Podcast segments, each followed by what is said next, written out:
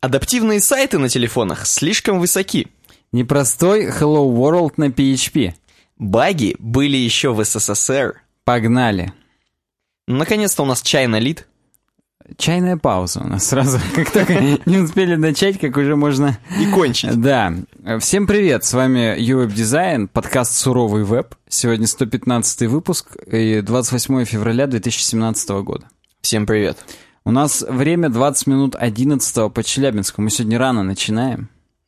Да, и надеемся на, бор- на бодрый подкаст и на бодрые комментарии. Я вообще думаю, что сегодня такой Блиц-подкаст, опять же, как мы это раньше называли. Раз в месяц у нас бывает выстреливает Блиц-подкастик часа на полтора. Не знаю, как получится в итоге. Вы, возможно, уже будете с каппа-фейсами сидеть, смотреть на хронометраж. Блиц-подкаст, давай. Вот. Но мы как всегда, с места в карьер. Мы причем, что характерно, каждый раз именно эту фразу и говорим. Как будто не бывает других фраз про то, что сразу всунем. Вот. Ну да. И мы всовываем дизайну. Да, да, всовываем там уважаемым подписчикам. Но начнем мы всовывать именно дизайн. Почему-то подкаст 28 февраля, он как за 23 февраля ощущается уже. Уже, да, но у нас, возможно, это новый формат, мужские подкасты. Суровые мужские но, подкасты. Тем, тем более, что веб суровый, поэтому да. Тем более, что у нас есть э, подписчики в Риге, например, угу. такие как Юлия Утенкова, которой, в принципе, все зашло. Mm-hmm. То есть не только мужчинам нравится наш диалект, да, наши вот это... Междуречие у нас вот. Наше вот это отклонение суровое. Но и представителям, представительницам прекрасного пола.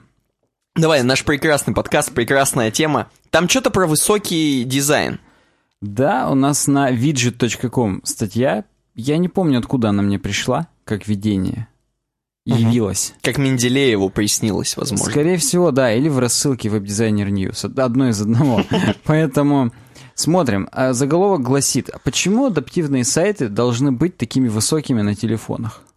И что вот это значит? Я, когда ты мне это сказал, я подумал, ну какого хрена? Ну вот я так подумал. Я даже после того, как статью прочитал, подумал, ну какого хрена? ну давай. А вообще, нам говорят здесь просто о том, что мы же привыкли адаптивными сайты видеть. То есть вот есть у нас, например, на десктопе какая-то карусель, точнее даже не карусель, а вот эти классические три кругляшка, которые фичи продукта изображают. И на десктопе они у нас в рядок, а угу. на телефоне они один под одним становятся. Есть такое. Из-за этого страница существенно удлиняется только за счет вот только одного вот этого элемента. А сколько таких еще элементов-то, вот этих? Ну, типа, да, но нам же как бы не проблема на телефоне скроллить одним пальцем. Это абсолютно никакого мозга не задействует. Неважно. Просто сам факт того, что у нас вот эта нескончаемая лента, Угу. Нашему мозгу похрену эта лента на широком экране или на телефоне, потому что по факту высота контента примерно одинаковая. Это он просто по ширине не вмещается. И поэтому мы мысленно больше устаем. Mm. И отсюда эпиграф. Высота очень часто не, не досматривается в адаптивном дизайне, на нее не обращают внимания, а на телефонах страницы из-за этого могут быть реально длинными, долгими. Должны ли мы как-то с этим справляться? Спрашивает нас автор Кевин Вигниальт. И ты спросишь меня, а кто же такой Кевин Вигниольд? Потому что почему мы должны верить его словам? Вот этому парню. Да, он продукт-дизайн-директор. Просто мира или чего? Видимо, я... виджет-кома. А, я сейчас позволю себе проскроллить сам, в самый низ. Да, он виджетс продукт дизайн директор Falls Church VAHQ. VA это, возможно, штат какой-нибудь, как Висконсин, только Виасконсин. Я надеюсь, что он перед женой также вот вечером ей говорит, да я, ты знаешь, кто я, продакт дизайн директор Она ему говорит, не волнует, мусор вынеси, Вот да. И он, он нам и говорит, вы когда дизайните адаптивные сайты, мы, конечно, прям все концентрируемся на том, чтобы по ширине ничего не вылезло и горизонтального скролла не появилось. И я с ним склонен согласиться. Горизонтальный скролл на телефонах — это худшее. Это плохо. Это прям вот это как камушек, который в два носка попал, и тебе надо разуться, все берцы свои разуть, которые у тебя до колена зашнурованы, или кеды, если ты дама, дизайнер. Если ты панк. Нет, просто ну, у панков кеды до колен. Видел кеды до колен вообще? Ну, я себе это представляю, по крайней Я мере. просто и видел, в том числе, например, у Керри Байрон из «Разрушителей легенд». И вот она-то все-таки девушка-художник, а не панк. Ну, она как Ставь лайк, если у тебя кеды до колен. Она, да, ставь лайк, если ты девушка-художник. Я хотел сказать, что некоторые люди по поводу горизонтального скролла с тобой не согласятся на телефонах. Конкретно обладатели Windows фонов. Почему? У них все там горизонтальным скроллом живет. А, ну в смысле у них даже менюшки так сделаны. Да, Да, на самом деле даже меню на uwebdesign.ru далеко ходить не надо, оно горизонтально скроллится. Да, так. Причем мы когда у Саньки на день рождения сидели, я у него его Lumia взял, Мгм. и там и то работает это дерьмо. То есть у нас вообще в воде работает наше меню на uwebdesign.ru мобильном. Охренеть можно. Согласен, просто охренеть. Так, но, но в э, общечеловеческих смыслах, когда мы просто серфим страницы, горизонтальный скролл — это прям зло. Это прям древнее зло. Оно не- вообще не user-friendly, и это не круто. Поэтому лучше, чтобы все входило в viewport наш горизонтальный.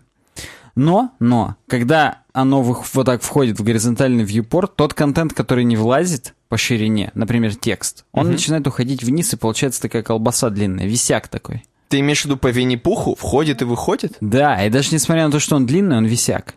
И толку от этой длины, если ты ее не можешь применить по назначению. Логично. То есть прочитать. Я думаю, Кевин тоже это знает, и поэтому пишет статью. Не понаслышке. Я думаю, прям глубинные проблемы в нем сидят какие-то. Но есть, есть кабинеты, в которых ему помогут. Так вот, э, он говорит о том, что мы все как бы вот вспоминаем про ширину, но забываем про длину. Короче говоря, если вот так вот, говорит, хэк носа подвести и сделать длинный скриншот всех сайтов, всего сайта на десктопе... Я думал, вообще всех сайтов. Сделать длинный скриншот. Ну и нормально. Вашего сайта на десктопе и на телефоне, то печальная картина нас ждет, и мы типа юзера annoying. Как это будет по-русски? Я не знаю. Удручаем. Раздража- да. Раздражаем, удручаем, да. Печалим, как Печалим. Леонид Аркадьевича. У меня, говорит, есть для вас несколько предложений для того, как, как от этой проблемы избавиться. Вот давайте, говорит, посмотрим на примере. Есть лендинг-пейдж Google Nexus телефона. В принципе, современная, обычная такой маркетинговая страница, практически лендинг. Спокойный такой чистенький дизайн, адаптивно все. Можно на любом экране взять, и все, в принципе, очень четенько. Вот он берет э, некоторый ноутбук. Пусть это будет Chromebook. Давай, мы, мы будем Google пацаны для Ну, этого, при- скорее для всего, этого да. примера. И Google Nexus последний там какой-нибудь. Не Nexus One, который был там 5 лет назад. Ну, а там- вот Google Nexus там 3, 5, я не знаю. У них какие-то 5X, 6P, это, наверное, модели Nexus. А, кстати, это про, про этот же телефон. Ну вот пусть у нас будет э, 6P. Большой самый. Давай. И вот, говорит, по ширине конкретно сами телефоны входят нормально. Ну, похрену заголовок, да, сложился по три слова. Выглядит, в принципе, не противно, да? Менюшечка гамбургерная. И, э, и в принципе, контент... э, Первый экран, так сказать, контент не пострадал. Мы сразу видим м, телефоны, мы сразу видим их подписи. Даже на телефоне мы уже видим подписи Nexus 5X и 6P, а на десктопе не видим. Ну, мы видим сверху их в меню, но какой из них какой, не совсем понятно. Так вот, если, говорит, мы начинаем скроллить, то внезапно мы понимаем, что... Ну, здесь он замеряет прям. И, кстати, это у него MacBook, к сожалению, не Chromebook, я приврал. А а справа еще и iPhone, пойди. Не пишет. Неважно. На MacBook у него 4,5 тысячи пикселей в высоту. И это примерно 6 высот экрана. Макбучных, соответственно. Мгм. Ну и там мы можем видеть весь полный, длинный скриншот, как я это назвал. А на телефоне у него 6200 пикселей. И как бы вы можете такие сказать, ну, блин, а телефон же он длиннее, там, чем телефон, э, чем э, те- мля, мобиль- ноутбук. Изыди. Да, чем ноутбук по соотношению. Но вообще-то не длиннее, и не выше, и ничего. Ну, он как бы длиннее в смысле, что по отношению к ширине. Чё? Ну, короче говоря, у ноутбука 16 к 9, а у телефона там 6 к А, 12. по соотношению допустим. сторон. По соотношению сторон, вот, да. Ты прям мои мысли прочитал. После моего неловкого вот этого. Но у него же там и текст, как бы сказать, сплющивается и тоже становится длинным. Поэтому это 10 вьюпортов телефонных. То есть, грубо говоря, скроллим мы, ну вот, допустим, на ноутбуке, на телефоне одинаково пальцем. Я трекпадом пользуюсь встроенным. И мы скроллить на ноутбуке должны как бы 6 раз, условно, а на телефоне аж 10 целых. А несмотря на то, что когда мы on the go с телефоном, нам должно быть менее, более, более не втерпешь. Ну да, по сути. И из-за этого bad experience мы можем словить. Как сказал бы Йода нам. Я еще, знаешь, каких ждал примеров? Очень. Ну-ка. Мне понравилось про то, что э, там вот эта вот длина сайта, если ее распечатать. А представляешь, если ее действительно распечатать на бумаге настоящей, например, длину сайта, которая получается на телефоне. Ну. Там можно будет обматывать 10 китайцев. Вот знаешь, надо да, вот этим... Да, да, классическая. Причем в тот момент, когда они эти Google Nexus собирают как раз. То есть Именно в сам- 6 То есть в самом широком их состоянии, когда они их собирают. Они разложились все Да, да, они прям рачиной встали там, туда, сюда, и им прям о, о, и им еще сзади бандаж какой-нибудь прицепили, чтобы они не вырвались, не бог, и собирали по 15 часов подряд это все. Суровый подкаст, напоминаю. Так вот, Тентакли, пацаны. надо каким-то образом с этим справляться, с этой проблемой. А, ну и здесь разговор, so what's the problem? Ему как бы кажется, а вдруг это и и не проблематично, вдруг как бы и хрен бы с ним. Мне вот, кстати, тоже пока кажется, что это и не проблематично. есть э, проблема, кроме того, что много скроллить. Контент разрывается на части. То есть, первая вот эта вот карусель Always Fresh Best in Mobile. Вот посмотри, сразу под телефонами. Я вижу. Там три фичи важных. И, в принципе, по задумке, они идентик, идентик, identic, identically important. Они Sir. все три должны быть под этим Они заголовком. все три одинаково важны для телефона. Да. Они, не- ну, то есть то, что какая-то из них левая, ну, понятно, что это имеет значение, потому что мы слева направо читаем. Но, в принципе, их вес примерно равен друг другу. Мгм. То есть, там, по 60 килограмм, да, как мы с тобой? Ну, Так вот. А на телефоне они одна под одной становятся. И у них лишний вес появляется, лишняя иерархия, которая на самом деле там не должна быть. я теперь хочу послушать, как он выйдет из положения. Да, это, э, я уже вижу проблему, но теперь хочу узнать решение. Вот он предлагает на телефоне «Is there an alternative?» Есть ли, говорит, альтернатива? Есть альтернатива. Мы должны вот так их уложить. Смотри. Ну, давай-ка для наших слушателей объясним. Для наших слушателей, вы просто представьте, нужно их расположить не просто одна под одном грядом, так сказать, вертикальные вот эти колбаски, фи- фича,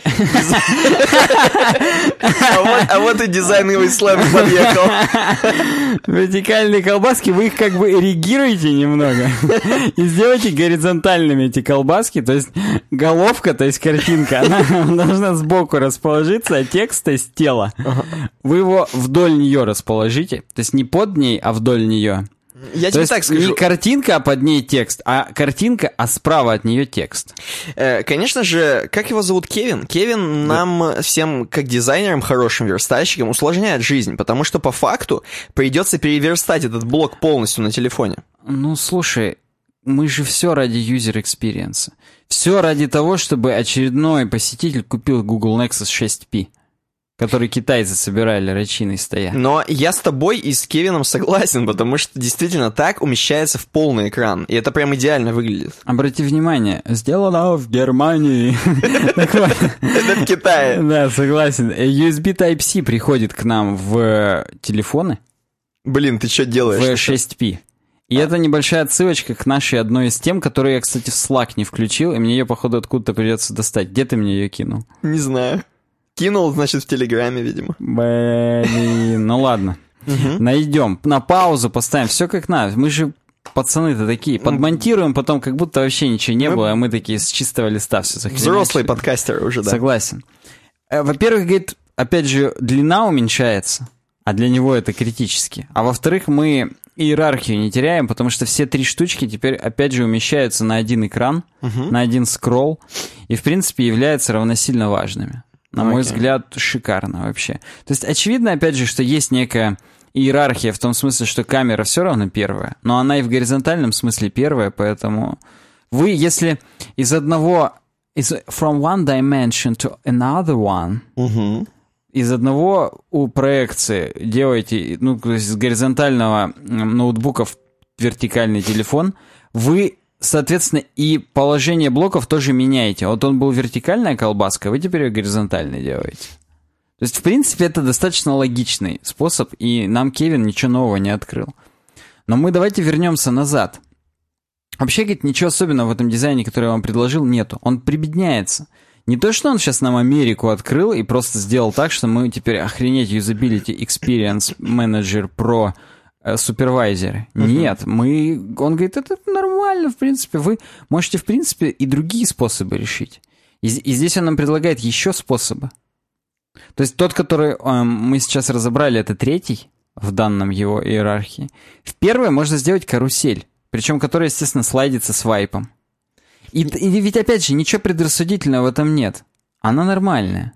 Она выглядит менее, так скажем, стейбл по сравнению с третьим. То есть она в смысле ну, тут надо что-то еще... Вдруг отвалится GS, ни хрена не прокрутится, согласен. Все равно будет одно под одним по бреду. Вот, Есть, да, есть, да. есть всегда такой шанс. Я тоже здесь это вот... Это сисадминская. Работает не трогай, что называется. Мгм. И пусть у тебя домен-контроллер все еще на Windows Server 2000 будет вместо 2016.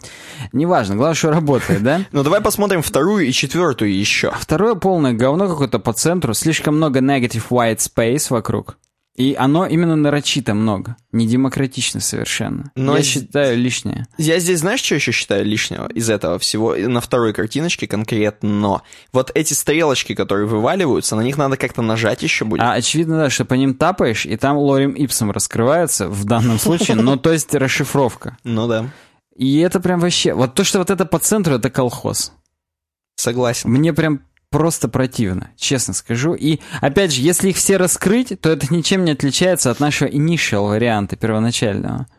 Логично. Говно. Третий вариант вообще просто must-have, super bulletproof limited. Да, это Потом на, на втором месте лично для меня первый вариант. тот- Ну да.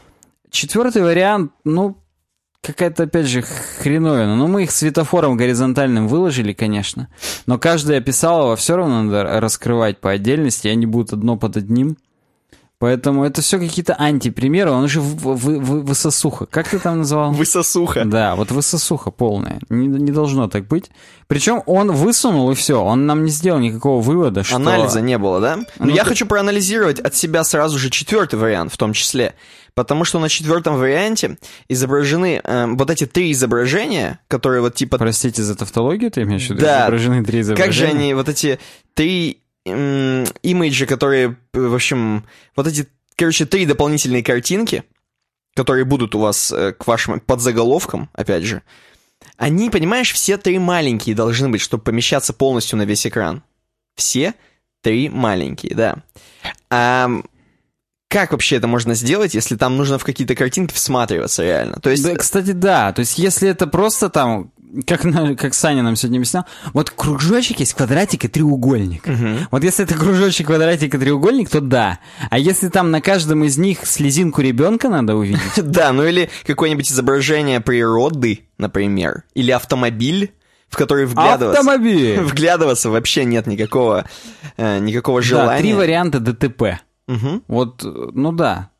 Потому что вот на третьем варианте ты э, картиночку можешь сделать чуть побольше, чем хочешь все-таки. Чем Ее можешь. можно еще зумабельный сделать в данном случае. И в данном случае это не проиграет от этого user experience. Ты на картинку нажал увеличил, а на текст ты нажал и show more получил. Потому что иначе ты будешь думать, а я сейчас на картинку нажму, вдруг описание появится. В случае с четвертым вариантом, например, или со вторым. Согласен. А вот вариант 3, он прям вот, ну, слушай, он, он гений. Короче, мы все-таки с тобой за вариант 3, а то, что остальное Кевин Первый предложил. тоже неплохой. Ну ладно, Но первый. первый может отвалиться, не дай бог. Или как-нибудь что-нибудь неплавно, анимацию, кто-нибудь накосячит, фронтендеры хреново сверстают, и будет говно. А третий, ну уже обезьяны даже справятся. Ну, заметь, мы с тобой э, немного такие заводские парни, потому что мы хотим, чтобы все было стабильно. А потому что надо наиболее отказоустойчивое дерьмо делать во всех смыслах.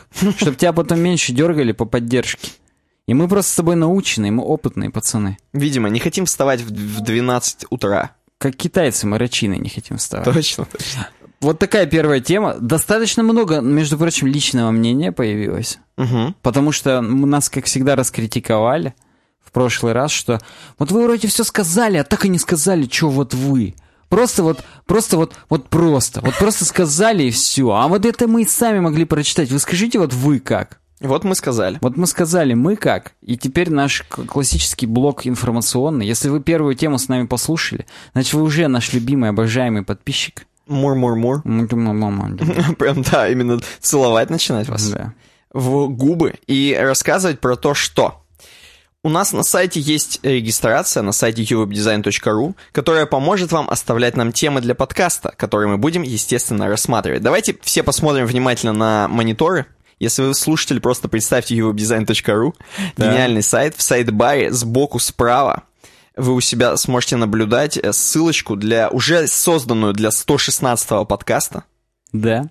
И там в комментариях пишите Уже, заеганное. уже даже уже од- один комментарий там есть, уже одна темка предложена, свежая, от Славы Абрамова. Отлично. Не успел он буквально минут за 15. Мы причем... Слава, привет тебе, спасибо за донаты, спасибо за то, что ты есть. Как там, кстати, Манчестер ты сыграл, нормально, нет? Так вот, э, мы обсуждали прям тебя, и именно в этот момент мне пришло уведомление на почту, что ты предложил тему. Так что, в принципе, То, то есть, в принципе, мы уже здесь ас- астрологи немного. Да, мы своих слушателей обсуждаем. Да. Представляете? Поэтому, если вы хотите, чтобы мы вас тоже обсуждали, регистрируйтесь, активничайте. И предлагайте... Э, Да, кто не зарегистрировался, регистрация здесь же в сайт-баре доступна по ссылке «Зарегистрироваться». Отлично. А для всех, кто зарегистрировался, будет ссылка войти на сайт. Если вы вошли, там будет написано «Хей-хей, привет», там юзернейм, все круто, спасибо, что ты с нами. Кроме этого, я хотел бы сказать, что можно покупать у нас стикеры на vk.com slash uwebdesign. Классическая страница, которую вы все знаете и любите. Там есть у нас витрина, называется она «Товары». Стикеры веб-дизайн стоят 210 рублей, стикеры VD Games 160. Отправка на Украину и в другие страны ближнего зарубежья плюс 100 рублей, просто потому что мы отправляем супер заказными письмами. Вот недавно сегодня нам написали на почту, что до Киева дошло за 6 дней. Мне кажется, это достаточно быстро. Согласен, мне тоже кажется. С, с учетом того, что там пока прострелили его мимо Донбасса, когда летело это письмо, там оно в дырах все дошло, но стикер не задет был. Поэтому нормально. И Мне кажется, даже наш стикер с простреленный, он будет лучше выглядеть. Да, он как вот эти простреленные стикеры, которые типа умышленно прострелены, это, это круто, да. Поэтому, ну там все в описании, короче говоря, написано. Все, все, все понятно, все предельно ясно будет. Да, и, кстати говоря, те, кто предлагали темы к 115 выпуску, доживите до конца, потому что, я имею в виду подкаста, э, потому что сегодня много тем слушателей. Сегодня очень много вопросов, да, мы ответили, оставили отвеченными. Кстати, те, кто... Да, и напомню вам, что есть такой у нас сайт-проект UVD Games, youtube.com UVD Games. И там каждую пятницу, а иногда и не в пятницу, проходят стримы. Например, в этот... сейчас мы проходим GTA Vice City. И те люди, которые много донатят нам, они получают стикеры бесплатно. В качестве подарка. И вообще вы поддерживаете проект и делаете эти подкасты лучше, потому что все оборудование, которое мы покупаем для этого, оно, оно не идет нашим женам, детям или кому-то еще. К Оно, сожалению. да, оно в этот подкаст же и возвращается, в наш проект. Мы на нем все это монтируем, делаем и повышаем качество контента, поэтому обязательно отдыхайте вместе с нами по пятницам, подписывайтесь на youtube.com slash uvdgames. Да, мы переходим к светским новостям. И у нас плавно мостиком из э, дизайна такая тоже полудизайновая, полусветская новость про дизайн новой консоли. Так. Новая консоль от Nintendo. А я напоминаю, что Nintendo, все мы знаем и любим того самого слоника, который был на логотипе Дэнди. Я его помню. Он в джинсиках даже стоял такой крутой. Практически он палец вверх показывал. Я не помню точно. Возможно, Может несколько- стоял. Да, возможно, несколько хипстеров, э, слушателей из нашего, не знаю кого, из нашего Ютуба, напишут, что у меня была не Дэнди, у меня была NES. Вот Или это- Famicom, Famicom. японская с другим sound... А, мы уже это обсуждали. Было, sound, было. sound в картридже. И у нас был. даже кто-то выеживался, что да, он такой. Юрий Баранов или Баронов, не готов точно вспомнить, по-моему, Баранов. Ну вот. И тем не менее, Nintendo, вот это та самая компания, про которую от которой немножко что-то в сердце детское такое подрагивает. Они выпускают новую консоль 3 марта, насколько я помню, или 2. Короче, уже скоро. Э, Nintendo Switch называется. Nintendo Вжух, как ее Не- перевели. некоторым уже выдали. Некоторым выдали, естественно, пресс, да, прессе выдали, причем так выдали, что нельзя точно говорить, что ты считаешь о Nintendo, или что ты считаешь о Switch, Ну, по-моему. Но как бы можно поиграть, пофоткать. И, ну, в основном все в восторге, конечно, кому выдали. Как вы понимаете. Здесь будет конкретно про дизайн.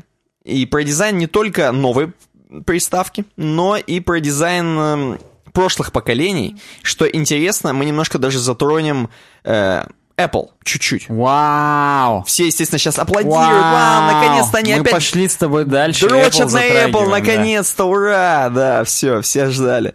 Короче говоря, э, здесь весь рассказ в этой статье ведется от, собственно, от автора, от авторки, как нас любят по- повторять, нам- нас любят поправлять, от автора, нет, это мужчина, по-моему. И он написал о том, что вот ему выдали. Да, Nintendo Switch.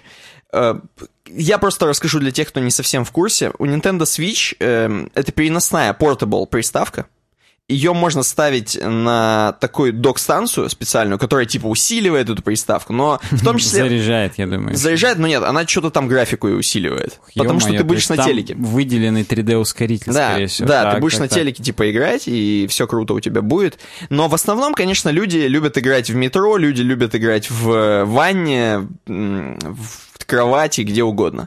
Давай так, я сразу буду тупым зрителем, тупым слушателем. Давай. Не как наши зрители и слушатели, Никак. а вот Абсолютно. нетрадиционным буду зрителем и слушателем. Ты мне скажи, а стандартный комплект поставки он какой? Э, Стандартный комплект поставки есть вот эта портативная консоль Nintendo Switch С двумя... с двумя джойконами. Так. Вот эти джойконы, о которых мы больше еще поговорим. Они одинаковые, вставляются один в другой или нет? Или они вот перевернутые? Или Они вот так перевернутые, да, как видят наши зрители, а слушатели просто представьте, перевернутые джойконы э, с разными цветами. Э, Вот т- такой типа красненький, такой морковненький. Они и те, и те с красными и синенькими. Нет. Будет Суть- ли версия черная? Будет для- версия для скучных. Да, Она да. серая Ага, абсолютно. ага. Оба джойкона серые. Так. Вот, но мы сегодня поговорим именно вот про эти. Не надо нам тут. Не, я просто, мне лично самому интересно. Будет хрень, два джойкона и док-станция. Док-станция, ну и там какие-то провода, HDMI, все, что Ну, хорошо, нужно. провода, допустим, а там доп джойконы какие-то, то, что там друзьям давать в руки, вот это все, там же Да. стопудово есть какие-то там э, extended. Nintendo же славится, давай уже, у нас сегодня с тобой мало тем, поэтому мы можем каждый растекаться, как мы сию по древу. Так.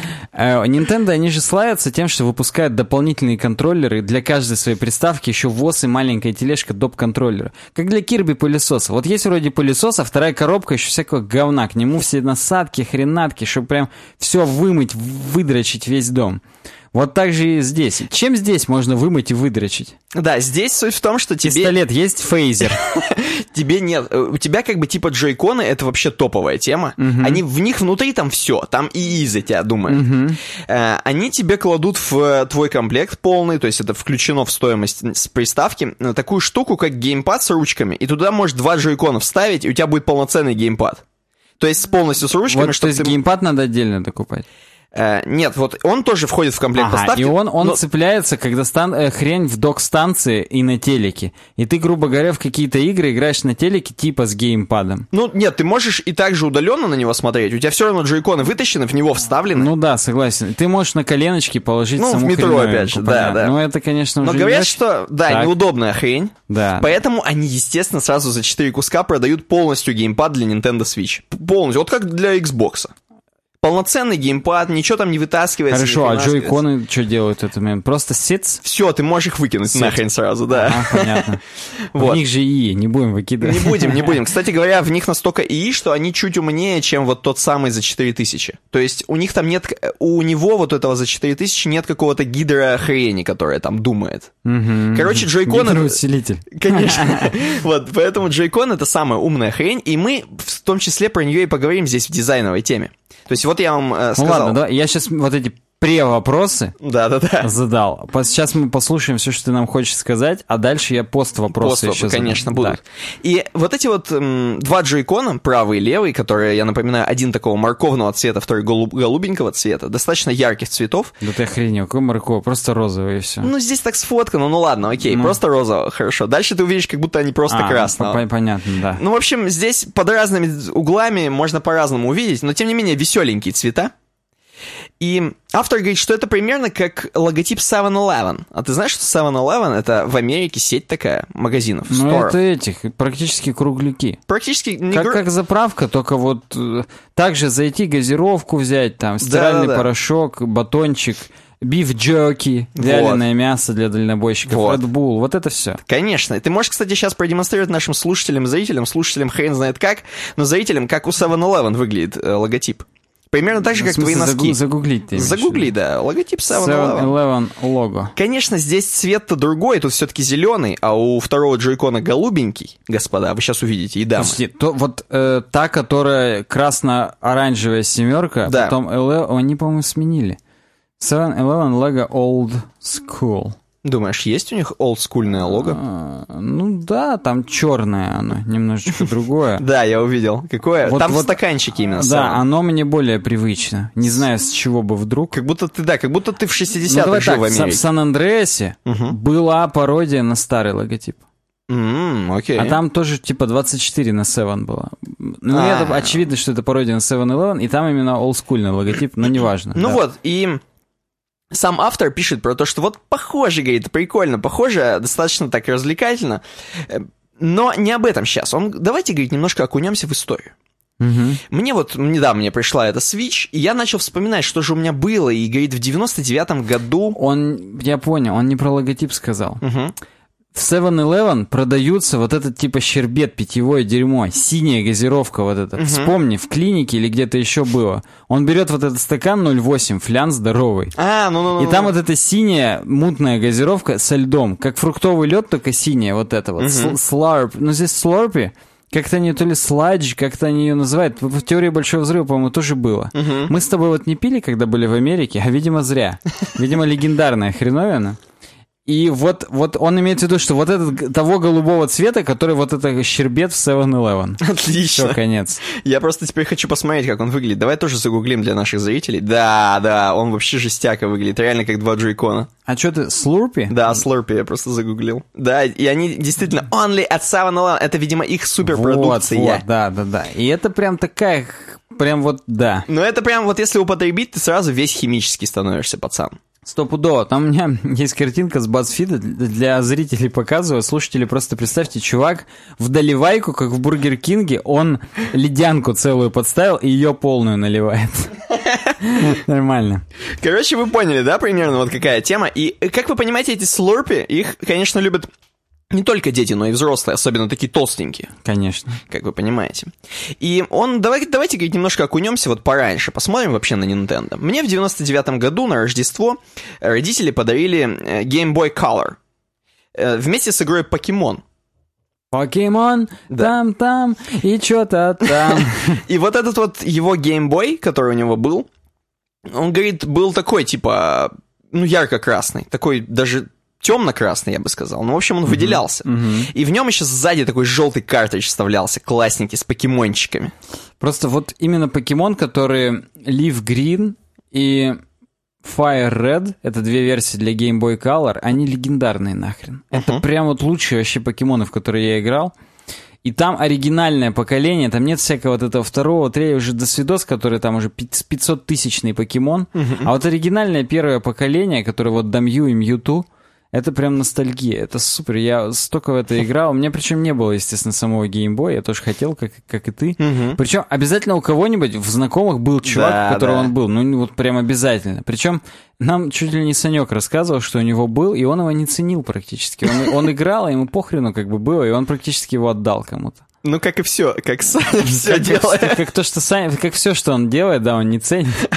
И, и да, в общем, вот именно те самые Life, блин, Leaf Green и Fire Red покемоны, это прям бомба. Ставь лайк, если ты в них тоже играл, всех пытался собрать. Причем там мулька еще была, чтобы всех собрать, там по Bluetooth или по какому-то другому интерфейсу Game Boy друг к другу коннектились, когда ты друг к другу подходил.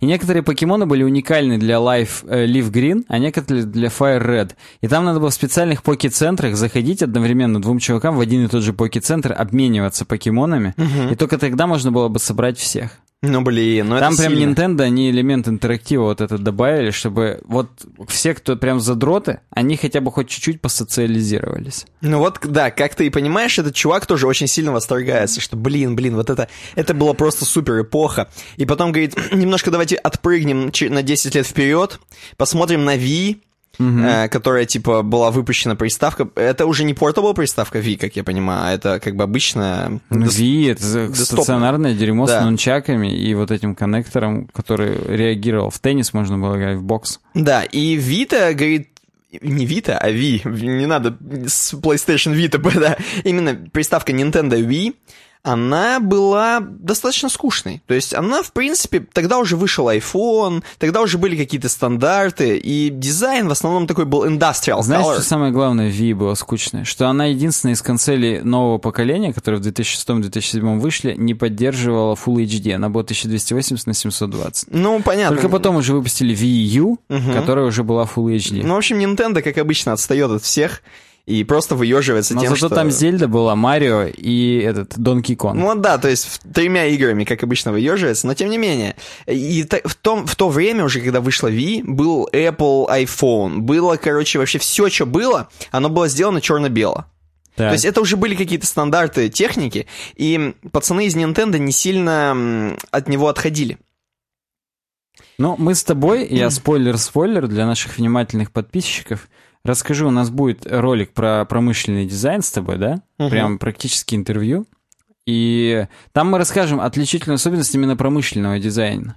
А именно, я забегая вперед скажу, это то, что позволяет устройству быть тиражируемым.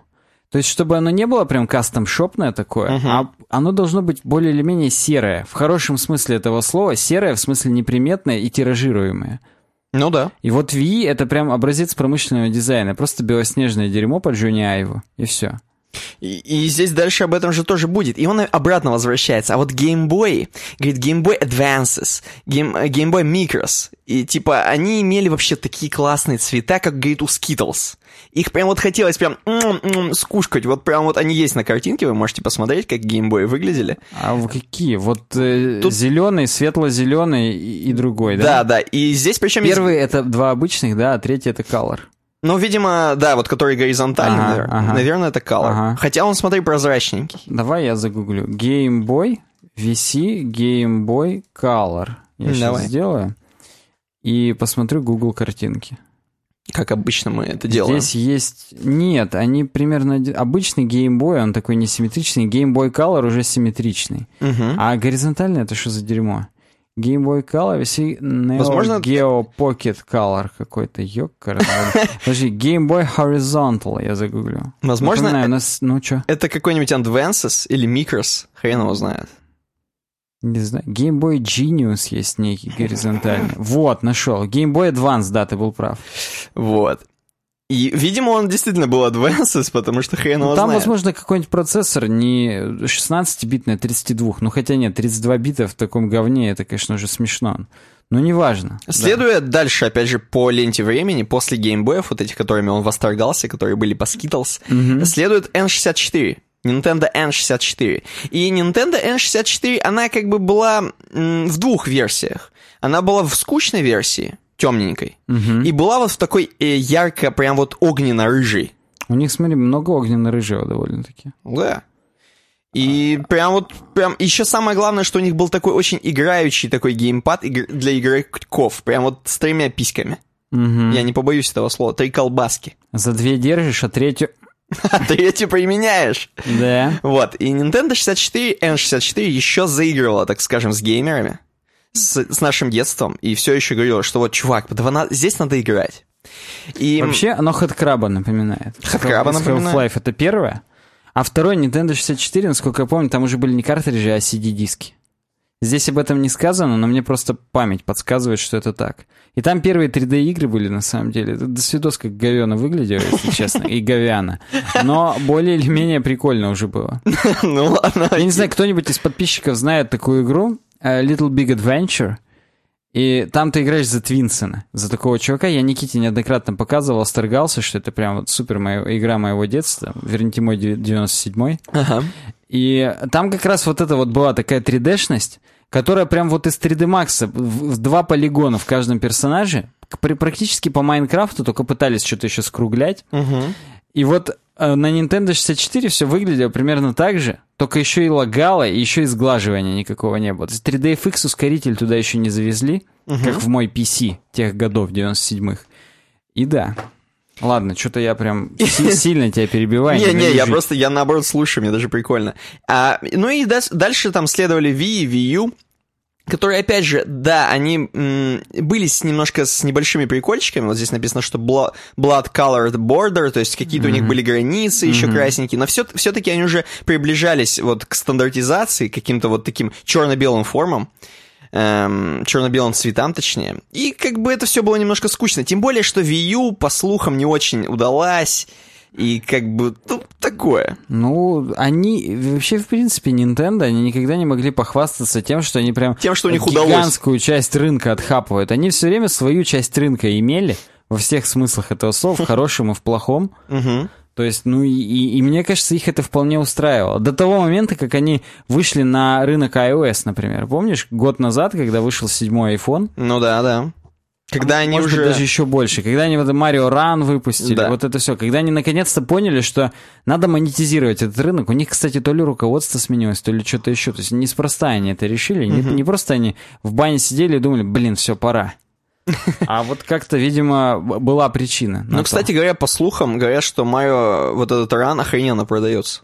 Ну, блин, да, но мне опротивил тот факт, что они меня заставили покупать. И, и вроде как они, типа, практически вот эту модель использовали, и все охренели, какая-то крутая модель. Хотя, казалось бы, что такого дать демку попробовать, да? Вот именно, это, это было еще в Симпсонах, что называется, это было всегда. То есть демо-версия на PC-игре, ты пробуешь два левела, причем зачастую, например, вот демо-версия первой мафии, если мне не изменяет память, если таковая была, в какой-то игре демо-версия была из середины. Была прям центровая, прикольная миссия. Вот если из первой мафии мне не изменяет память, то в демке была миссия... э, Начало сделка, самого? Нет, сделка века. Там, где уже где-то девятая или там восьмая, или, может быть, двенадцатая миссия по игре, там ты уже прям бухлишком на, торгу... на парковке торгуешь. Сначала до хрена отстреливаешься, зачищаешь четырехэтажную парковку, а потом еще и погоня. То есть там максимально прям выжимка, супер миссия, охренеть, вау, супер, да, экшен. А потом сразу, ну вот такая вот у нас игра, покупай. Ну, это очень маркетологически правильная версия. Это прям круто было, да. Вот и это уже было. Поэтому... Ну, я согласен, что это как бы не ново, но тем не менее. Э, Дальше чувак рассказывает про то, что у него была и 3DS, Nintendo 3DS, которую мы знаем, тоже переносная портабл консоль, такая небольшая. Чтобы вы понимали вообще э, примерно какого она объема, как Tetris. Знаешь, чем... Ну, давай, ты скажи, я про Nintendo 3DS потом добавлю интересный факт. Интересный факт. И она тоже у него была Deep Purple. Ух ты. Deep Purple, он прям на ней играл, возможно. Вот, то есть она тоже была достаточно цветная, веселенькая. И он э, рассказывает далее, ну давай про 3DS, потому что дальше уже пойдет не про 3DS. Я вот даже не могу... В... А, вот вижу 3DS.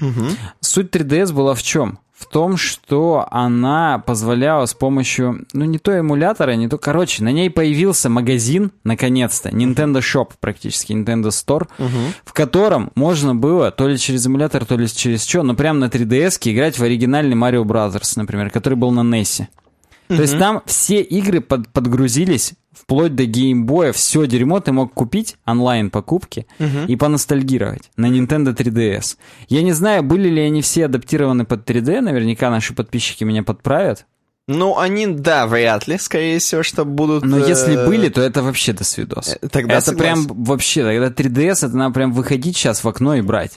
В свече, кстати, есть вот это 3D-шность? Нету 3D-шности. Нету. То есть они упустили эту фичу. И вот то, что я могу эти джойконы куда-то передать кому-то, и он тоже будет играть с того же момента, это смешно просто. И Я не хочу хренососить Switch на халявку. Ну, Ну, то есть это наверняка имеет какое-то свое право на существование, почему бы и нет. Это, это батя моему судить, который использует iPhone 7 Plus, чтобы в шарики играть. Вот как бы он бы, наверное, сказал, удобно там, ему неудобно, что, кого и так далее. Короче, дальше он немножко отпрыгивает в сторону, просто поговорить про то, э, почему вообще прикольно, что вот эти консоли на, у Nintendo в этот период вообще все были практически такие игровые и выглядели по-игровому веселенько. Он вот говорит, что еще Стив Джобс и Джонни Айв, когда еще был Стив Джобс, он работал на, над iMac, они м- согласились, что, блин, да, в натуре комп, он должен быть ближе к людям. Он говорит, на- нашей техникой пользуются обычные люди. Нам не надо делать из этого какую-то страшную штуку, которая боится п- прикоснуться ваша бабушка. Нам нужно сделать такую штуку, которая прям вот легко, вот прям ты смотришь на нее, нажал спокойно, она завелась, заработала, все круто. То есть такую прям очень человечную технику надо делать. Чтобы был хэштег EasyBreezy. Да, Breezy. Здесь есть, собственно, фотография iMac, которую они сделали, это прикольно. Эм, сам Айв говорил, чу- чуваки, или, или это сам, даже не знаю, кто, кто из них там говорил, короче, кто-то из них говорил, что, чуваки, очень круто делать ручку. Вот видишь, тут э, стоят два iMac спинами. Круто делать ручку, потому что это кажется, что ты сейчас можешь взять этот предмет спокойно. Мгм. Если на нем есть ручка, то ты можешь его использовать. Это легко. Даже если на нем есть кнопки, нужно нажать кнопки, то, что на нем есть ручка, хотя он выглядит как пылесос. Да, Сразу Бура- автоматически. Буран, да? Автоматически, да, пылесос.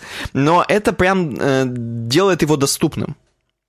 Короче, в общем, они там что-то познавали. Еще ты посмотри на цвета. Нет, согласись, вот на самом деле, это же... Я вот сейчас подумал об этом, и, и действительно, ты сразу настолько приземляешь устройство, настолько делаешь его...